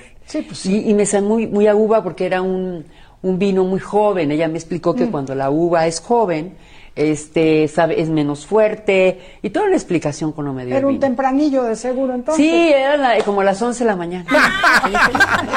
No, tempranillo es el nombre de una uva. Tempranillo. Lucía. Bueno. Y me llama Ay, la atención eso que dice Lucía que no, no tomaba porque pues, se metía muchas cosas, ¿no? Para no mezclar, O sea, ¿verdad? sabe mínimo. seguramente. Mínimo Oye, ahí. parecías- es conocidísima su historia con, con, con Con los las dos drogas. temas, ¿no? Oye, es- parecía sketch de Genio Derbez. De, Te lo juro. Te era tempranillo, Tempranillo. Sí, Sí, como las cállese. once. Las 11, no es tan temprano. Bueno, muy buena, muy buena. Ay, muy bueno el cotorreo. Vámonos rápidamente a la rola de la semana. Es rola de la semana de los curuleros de San Lázaro. ¿Sí? ¿La tenemos? Sí, la tenemos, pero la ¿Sale? podemos poner en la que ¿No sigue sale para que sí no se sale? corte. Díganme. No, no, claro. Vámonos con ella a la pausa, ¿le parece? Lo dejamos con los curuleros de San Lázaro y regresamos después de esta pausa. Bueno. Bueno, Chayán. Oye, fíjate que aquí hay un señor que anda haciendo fiestas sin tener nada que celebrar. Ay, no, madre Janta, voy para allá. En el Zócalo, fiesta en el Zócalo, fiesta en el Zócalo, fiesta en el Zócalo. Corren malos tiempos, ya lo saben mis amigos. El crimen, la violencia no nos dejan de pegar. Nada nos importa, hoy vamos a celebrarlo. Al héroe de las masas, al Mesías vengador. Eso hay que celebrarlo, que nos valga Omicron. Fiesta el Zócalo, fiesta el Zócalo. Mesas de que ahí vamos, son así, vamos pa'lante. Años de gobierno, todo está peor por aquí. La corrupción no para, solo cambia de manitas. Aplausos vitoreos como una estrella de rock. Es que hay que celebrar lo que nos valga Omicron, porque hoy es fiesta en el Zócalo, fiesta en el Zócalo. Oye amigo, ven jálate conmigo. Oye amigo, son 200 pesitos. Oye amigo, ven jálate conmigo. Oye amigo. Estás escuchando A la Una con Salvador García Soto. Regresamos. Ya estamos de vuelta con A la Una con Salvador García Soto.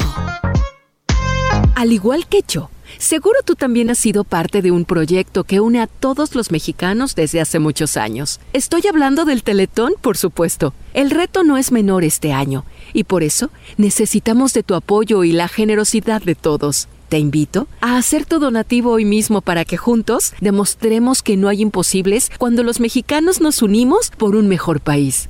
Puedes donar desde hoy en el Banco del Teletón, Citibanamex o entrando a teletón.org. No hay que soltar este proyecto lleno de amor. Recuerda que al Teletón lo hacemos todos y es de todos.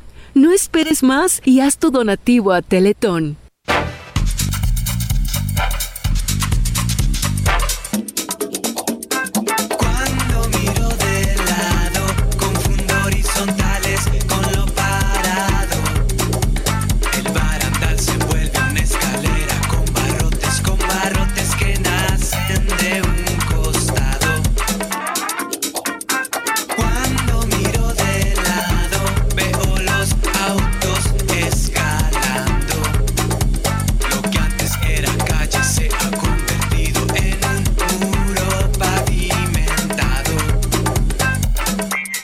Estamos escuchando, ya de regreso con ustedes, 2 de la tarde con 31 minutos, a Kinky, esta banda mexicana, con esta canción Mirando de lado. La estamos escuchando porque Kinky participó en el concierto junto a Fobia y Eli Guerra en 2016 en el Monumento de la Revolución para crear conciencia sobre el VIH-Sida y ahí se ofrecieron pruebas gratuitas a todos los asistentes. Se comienza por girar la cabeza a 45 grados.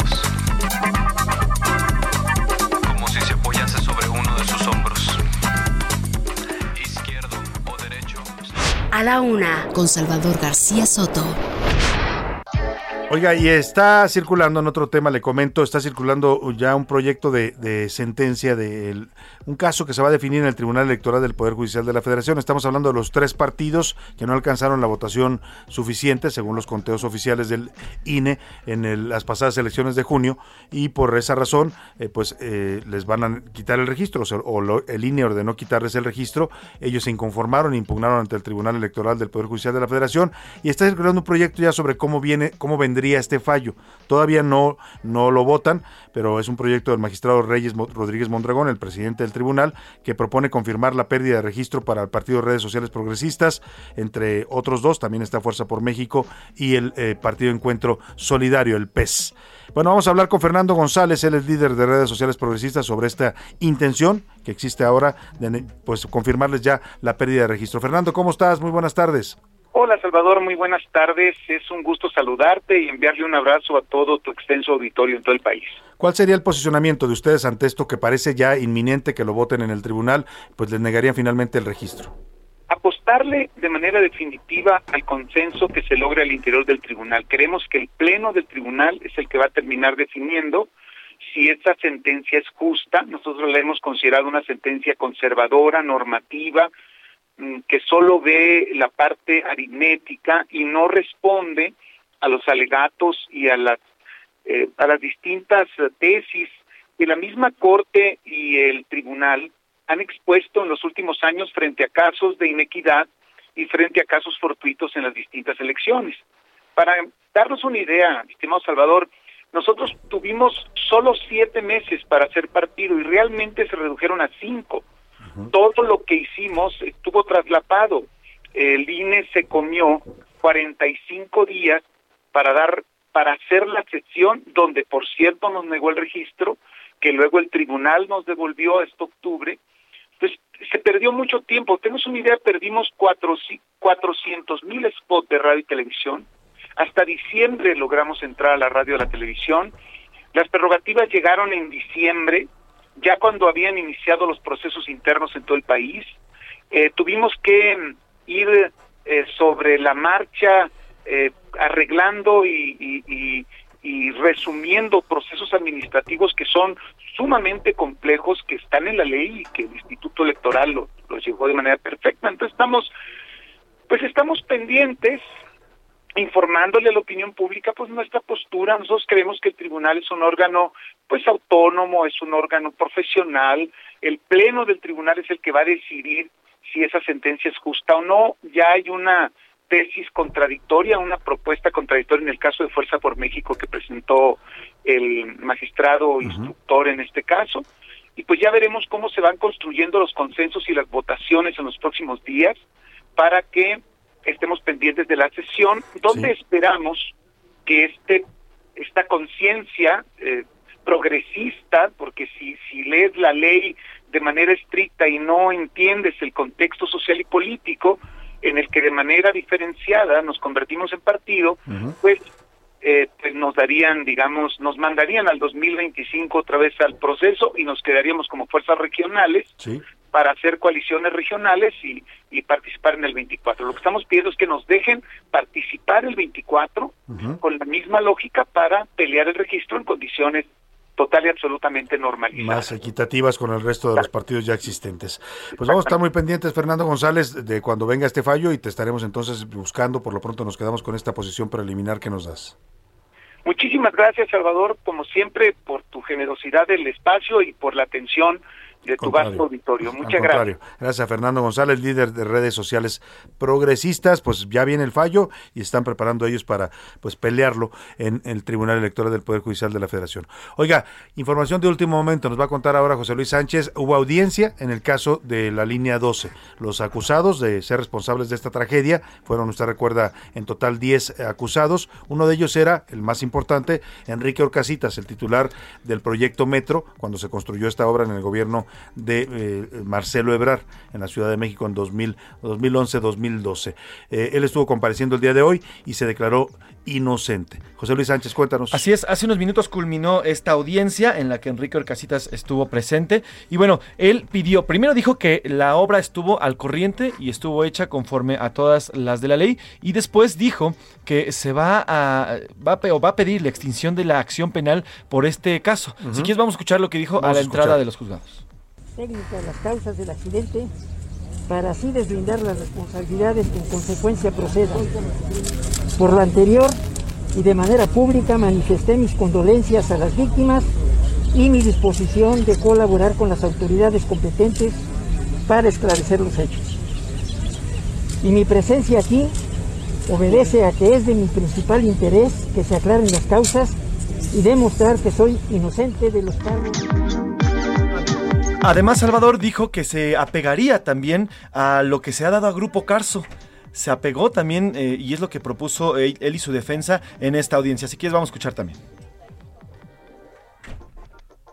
Si existe un acuerdo reparatorio, manifiesto mi voluntad de adherirme al mismo y por ende mi defensa solicitará la cancelación de este proceso que tiene más tintes políticos que judiciales. Atentamente un servidor. Enrique Orcasitas pidió, pues también apegarse a este acuerdo reparatorio que habían quedado el gobierno con Grupo Carso. Entonces, si existe ese acuerdo, dice Enrique Pues él quiere Orcasitas- sumarse. Exactamente. Pues no, tiene lógica. Sí, Dice, a ver, si al señor Slim le perdonaron todo porque pagara, pues a- también a nosotros danos chance de pagar, ¿no? Así y, su- es. y libramos la acusación.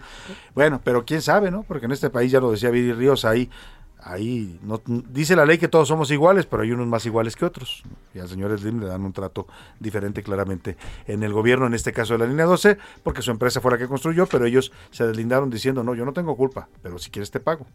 Ahí está. Por lo pronto, Gracias. así queda, Salvador. eh, se solicitan, eh, además, eh, con- se van a solicitar la cancelación del proceso y la suspensión de la audiencia Muy bien. tras exponer este acuerdo. Muchas gracias, José Luis Gracias, Sánchez. Salvador. Vámonos rápidamente al cotorreo informativo con Oscar Mota. Perdón.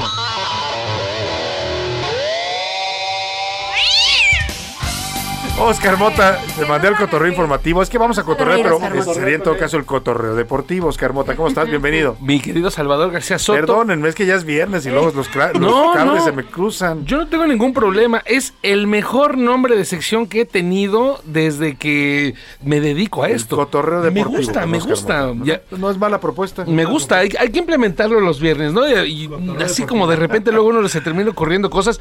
Y el cotorreo que se armó ayer en Ceú, eh, el Atlas, llegó un equipo. ¿Qué ole? Ya no- ¿A quién pisé? Perdónenme por Un gatito, dice por ahí. Ni ¿Qué más, dice la playera, ¿no? ¿No? Gatitos. Mi estimado Salvador, y yo creo que muchos amigos eh, me gustaría que compartieran su mm, opinión con respecto a lo que voy a decir, pero yo creo que a la liguilla le sobra un partido, ¿no? O sea, los juegos de ida no valen. Al América no le importó. Este 0-0. Con uno no, debería ser a muerte un Tal partido. cual, ya, vámonos. ganó y al que Órale, perdió, perdió. punto. El de ayer, 1-0, gana Atlas, bien ganado, por cierto. Un gran gol, por supuesto, de Julio Furch. Y además bien eh, posicionado, un equipo serio, un equipo interesante. Contra unos Pumas que simplemente se acordaron cómo jugaron el último año completamente. El, O sea, de lo que vimos contra la América, nada. Nada, absolutamente nada. Alan Mozo, que se había comido, insisto, a Trent Alexan- Alexander Arnold de Liverpool, pues ayer terminó jugando como Alan Mozo. ¿no? Entonces, eh, se les olvidó mucho de lo que habían hecho, pero esto nos deja para un partido abierto, no está para nada definido, y el domingo a las 7 de la noche me parece que va a estar muy bueno el partido. Va a estar bueno sin duda alguna, son dos equipos de garra y así es que vamos a ver un buen partido ya para definir esta semifinal. Se define también el sábado el León que recibe a Tigres. En es- este caso está ganando Tigres 2 a 1 esta eh, eliminatoria. Entonces, También buen partido, se Me gustó ¿no? mucho, me gustó muchísimo más. El lunes vamos a tener finalistas, pero la final se va a jugar todavía días después porque la próxima semana México enfrentará a Chile en su último partido Tu del año. pronóstico de la final. Yo sí creo que va a ir Atlas, la verdad, digo, a- a- hay que decirlo como es. Yo sí creo que va a ser un Atlas Tigres. Y lo dice Yo un creo que Puma, va a ¿eh? ser un Lo Atlas. dice un Puma, Atlas Sí, Tigres. La verdad va a ser, mm, me parece muchísimo mejor equipo ahora a este Atlas, pero ya veremos. Va a ser un buen duelo a Guadalajara-Monterrey. Me gustaría, me Es gustaría. una ruta buena aérea y también va a ser un buen duelo de fútbol. Podría funcionar así. Rápidamente, Simón Salvador, dos cosas. Eh, vamos a escuchar, por supuesto, ahora sí, a Don Sigboy, una historia que te quiero contar de eh, los luchadores, pero además una parte, los luchadores extremos, que obviamente se exponen todavía más a lo que hace, digamos, un luchador convencional. Sigboy estuvo a punto de quedarse paralítico, él mismo no lo cuenta. Venga. Sick Boy es un luchador de Monterrey, Nuevo León, luchador extremo, ya con 15 años de trayectoria, que actualmente está trabajando en las filas, lo que es la Arena Localpan, con la empresa IWRG, con el licenciado Moreno, y acá en Monterrey con Lucha Time y NGX. Eh, estoy catalogado como uno de los mejores extremos a nivel nacional. Las lesiones, las cortadas, eh, ustedes saben que la lucha extrema obviamente lleva artefactos, lo que son lámparas, tachuelas, púas, otras cosas, ¿no? Y a veces las heridas son profundas, difícil de sanar, unas heridas de, de gravedad aquí en la cara, tengo unos equines cervicales, mis rodillas también tengo lastimadas.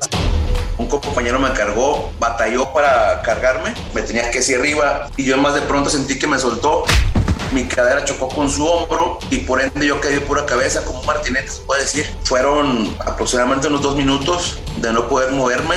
Obviamente todo pasó por mi mente de que voy a quedar paralítico, ¿no? Y de hecho el doctor me prohibió luchar, pero bueno, uno es necio y aquí andamos. ¿La comida de Monterrey o la comida de la Ciudad de México?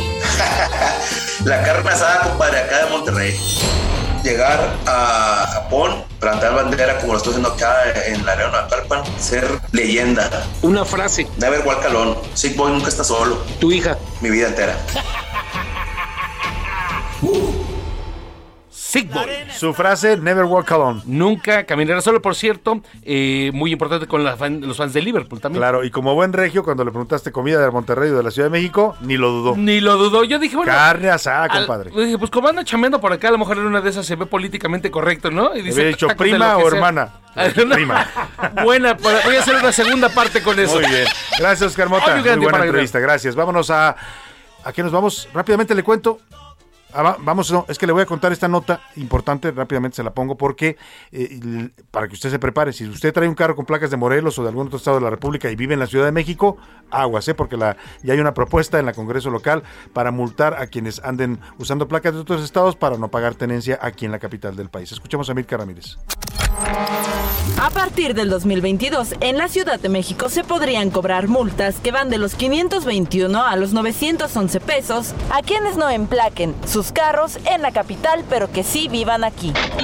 Se trata de una propuesta de reforma al Código Fiscal que la jefatura de gobierno entregó al Congreso local y no se especifica si la medida aplica también a los vehículos que ya tienen placas de otros estados. Con esto, el gobierno capitalino busca ampliar el padrón de contribuyentes para aumentar la recaudación y combatir la evasión fiscal.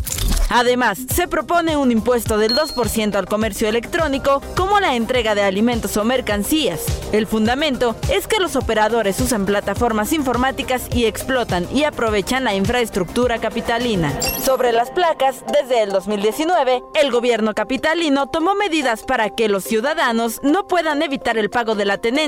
Ese año se eliminaron las placas de Morelos, afectando alrededor de 55 mil vehículos. Ese mismo año, también se buscó que la Ciudad de México y el Estado de México homologaran la tenencia. Para A la Una con Salvador García Soto, Milka Ramírez.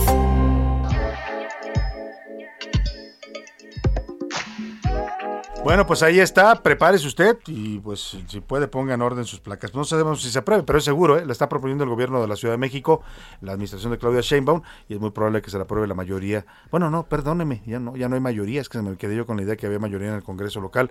Hay pues un Congreso dividido, ¿no? Están 50-50 la Morena y la oposición, pero bueno, es una propuesta que está avanzando ahí en el Congreso de la Ciudad de México. Oiga, vamos a hablar de otro tema, el tema que le decía, pues es la noticia sin duda el día de hoy, eh, la aparición de la primera eh, variante de Omicron en nuestro país ya confirmada, un viajero sudafricano que llegó a nuestro país hace unos días, el 26 de eh, noviembre, aterrizó, bueno, en, el país y pues resulta que dio positivo a COVID, y analizaron eh, el virus y resultó que era ya la variante de Omicron. Hago contacto para hablar de este tema con Francisco Moreno, el doctor Francisco Moreno, médico internista, infectólogo y Premio Nacional de Salud 2020. Doctor, qué gusto escucharlo de nuevo, muy buenas tardes. Buenas tardes, Salvador. Un gusto estar contigo y con tu auditorio. Doctor, ¿qué significa que tengamos ya la primer, el primer caso de Omicron en el país? ¿Es un tema para alarmarnos, para preocuparnos o para más para ocuparnos? Yo creo que más para ocuparnos, es decir, eh, ahorita la preocupación sigue siendo Delta, sigue siendo el número bajo de vacunados que tenemos en México, porque el 50% de la población no tiene un esquema completo, ya sea porque nada más ha recibido una dosis o no ha recibido ninguna dosis, porque los niños y los jóvenes todavía no se vacunan, porque empezamos a perder inmunidad de los que se vacunaron en forma muy temprana. Entonces la situación en cuanto a prevención, protección que tenemos, pues es, es baja y la variante Delta pues sigue circulando. Ahora llega esta variante de la que sabemos poco, lo que sabemos es que tiene una gran eh, cantidad de mutaciones que podría hacer que una persona que ya había sufrido COVID pueda volver a sufrirlo con una mayor eh, rapidez, eh, con, con un menor tiempo, y que las vacunas pudieran ser no tan efectivas. Que van a ser efectivas, sí, pero no sabemos qué tan efectivas. Ahora falta saber lo más importante, qué tan grave es la enfermedad provocada por esta variante. Si la variante resulta ser una variante benigna, pues sería un regalo de la naturaleza. Si Claro. la variante es bastante agresiva, pues entonces otra vez nos va a poner en una situación complicada. En ese sentido nos preguntaban Radio Escucha, ya un poco lo contestábamos, pero usted es el experto en el tema. Además le decía yo, una de las voces que más han seguido los mexicanos en esta pandemia por el equilibrio y la, y la certeza de sus datos. Eh, nos preguntaba qué tan letal es esta nueva variante, pero pues eso no lo sabemos todavía, ¿o sí? Eso no lo sabemos, todavía no lo sabemos.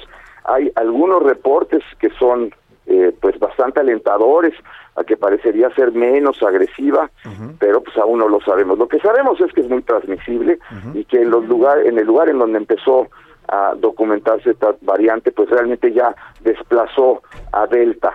Entonces es mucho más transmisible que Delta y seguramente eso va a ocasionar que sea con lo que estemos lidiando en los próximos meses. Sabemos que en los últimos seis, siete meses, pues Delta fue la que manejó la eh, pues eh, la cantidad de casos que había.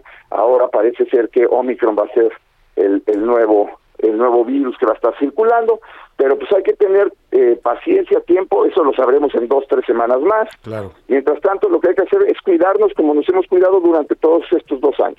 Eso, doctor, eso es lo importante y yo le pido a una voz que eh, los mexicanos escuchan y siguen en este tema como usted, que nos rec- recuerde qué hacer porque vienen los festejos decembrinos, una época complicada donde la gente se reúne, celebra, qué hacer para cuidarnos lo más posible. Pues mira, yo te diría, evidentemente el uso de cubrebocas en espacios cerrados, eh, tratar de limitar las reuniones a que sean pocos individuos, tratar también de eliminar o evitar muchas reuniones, porque luego dice uno, no, pues es que yo me reuní con ocho y al día siguiente con otros ocho y al día siguiente con otros ocho.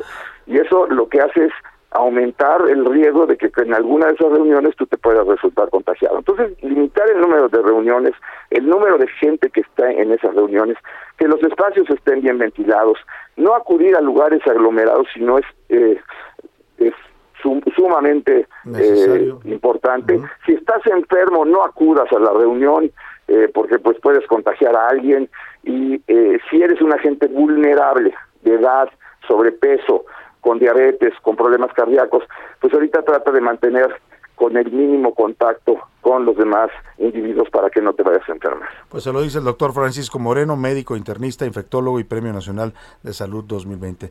Gracias, doctor, siempre es un gusto y además muy útil escucharlo. Al contrario, Salvador, ya seguirnos cuidando. Sin duda alguna, esa es la recomendación de los expertos y de todos los que tengamos sentido común y no queramos volver a caer en el COVID. Ya los que lo pasamos sabemos lo duro que es, así es que hay que seguirnos cuidando. Muchas gracias al doctor Francisco Moreno. Vámonos, si le parece, al entretenimiento con Priscila Reyes. Bueno, Yo canto la pues. Priscila ¿Quieres, Reyes, Salvador? luego se, me- se queja Priscila que Sí, no le doy tiempo y, y y aquí miren, están. Y me lo quita. Ahí Venga, está. Rubén. Ahí está, bueno.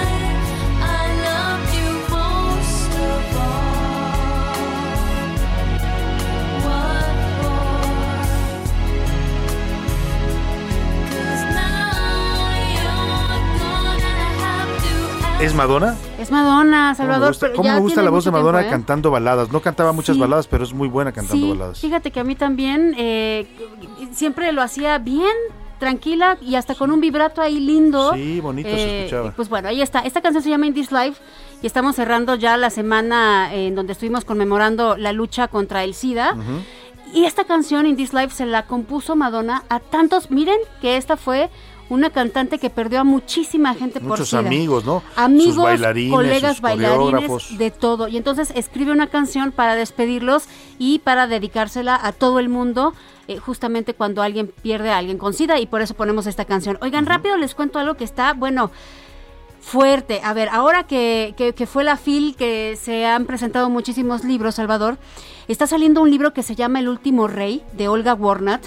Y este libro es una biografía no autorizada de Chente Fernández. Pero el problema no está ahí. El problema es lo que está diciendo este libro, que está bastante fuerte. Supuestamente la autora están diciendo una que a Vicente Fernández, uno de los hijos, el que fue secuestrado en- a finales de los 90, Sí, el más grande, ¿no? El Bueno, Vicente sí. Fernández Jr. que ha sido recientemente, hace unos meses, secuestrado por su propio hermano Gerardo Fernández, Ajá. porque él lo que quiere es quedarse con el dinero de la familia y que lo eh, metió sin su autorización a una, eh, a una clínica de rehabilitación y que hizo unos manejos raros. Pero eso no es todo, espérate. Está diciendo que Gerardo es una persona sin escrúpulos en este libro y que lo está relacionando con un eh, con narcotraficantes. Según lo que está presentando la periodista en este libro, es que él tenía una relación con Ignacio el Nacho Coronel Ajá. allá en los tiempos cuando el Chapo era y Mayo Zambada eran líderes Sí, sí, del el cártel de cártel de Sinaloa. Sinaloa. Y que ha hecho muchas cosas, él se encarga de las finanzas porque es el que no es artista, se encarga de las finanzas de la familia y que ha hecho muchas cosas sin escrúpulos. Entonces, que le robó a, su padre, que le robó a su hermano, que le robó a Juan Gabriel, bueno, todo eso está en un libro que se llama El último rey y está empezando a causar revuelo. Pues sí. Porque si usted se acuerda, Vicente Fernández sigue ahorita internado, ya estuvo sí. peor, de hecho esta semana lo regresaron a terapia intensiva. Y o sea, entonces todavía no se muere Chente y los hijos ya andan peleándose y, la y- herencia. y- y más, o sea, peleándose y ahorita lo que están lo que Pues están fuerte. divulgando, pues a ver si si es cierto. Y rapidísimo para todos los que nos están escuchando, no se pierdan la Casa de Papel, ya está la última entrega de ¿Será la la Casa de última Papel. ya? Sí, porque eso fue lo que anuncia- anunciaron, pero va a haber un spin-off. Y el spin-off promete que va a ser sobre este personaje Berlín, que a todos nos, nos gustaba mucho y que dijimos por qué lo mataron tan rápido. Supuestamente van a hacer un spin-off con Berlín. Y hay memes, Salvador, en donde dicen que está de lágrima la serie. Sí. En la, en la noche se volvió viral la casa de papel y todo el mundo empezó a poner memes así de gente llorando de ¿por qué? Es Porque que probablemente hay más muertos, ¿eh? En Hay teoría más esta muertos. primera parte del final es como la de acción. Donde Ajá. matan a todos y los balazos. Y esta última es No como la de spoiler, ¿eh? despedida. No No, no, no lo he visto, no lo he No, visto. no pero así. Yo sí, pero yo así sí. lo- así lo Pero bueno, vámonos a escuchar un poco del Vela Chao, que me gusta mucho el Vela Chao Venga, de, venga. Casa de Papel. Venga. Oh vela ciao, vela ciao, vela ciao, ciao, ciao E se io muoio da partigiano Tu mi devi seppellir Bueno, ahí está el Vela Chao. Rápidamente le comento, hoy por la mañana el presidente López Obrador le dio instrucciones a su secretario de Gobernación, Adán Augusto López, para que atienda una petición que le hizo Santiago Krill, que es eh, diputado panista. Le pidió una audiencia para dialogar sobre su último informe. El presidente no aceptó la audiencia con Santiago Krill, pero le dijo a Adán Augusto, ahí atiende a los panistas, ponte a platicar con ellos. Ya le contestó Marco Cortés que le entran al diálogo, que bienvenido y que sí van a acudir a dialogar con el secretario de Gobernación. Con esto me despido, muy agradecido y contento por el favor de su atención. A nombre de todo este equipo, Priscila Reyes en la producción y en el entretenimiento, José Luis Sánchez en la coordinación de información, Oscar Mota en los deportes, Laura Mendiola en la coordinación de invitados, en redacción Milka Ramírez, Miguel Zarco y e Iván Márquez, y aquí en cabina a, Ru- a Javi Báez y a Rubén Cruz, nuestro asistente de producción. Y usted, excelente tarde, provecho, aquí nos vemos el lunes. E seppellire Por hoy termina A la Una con Salvador García Soto. Un encuentro del diario que piensa joven con el análisis y la crítica. A la Una con Salvador García Soto. De lunes a viernes de 1 a 3 de la tarde. Heraldo Radio. La HCL se comparte, se ve y ahora también se escucha. Planning for your next trip? Elevate your travel style with Quince. Quince has all the jet setting essentials you'll want for your next getaway, like European linen, premium luggage options, buttery soft Italian leather bags, and so much more. And it's all priced at 50 to 80% less than similar brands. Plus, Quince only works with factories that use safe and ethical manufacturing practices. Pack your bags with high-quality essentials you'll be wearing for vacations to come with Quince. Go to quince.com slash trip for free shipping and 365-day returns.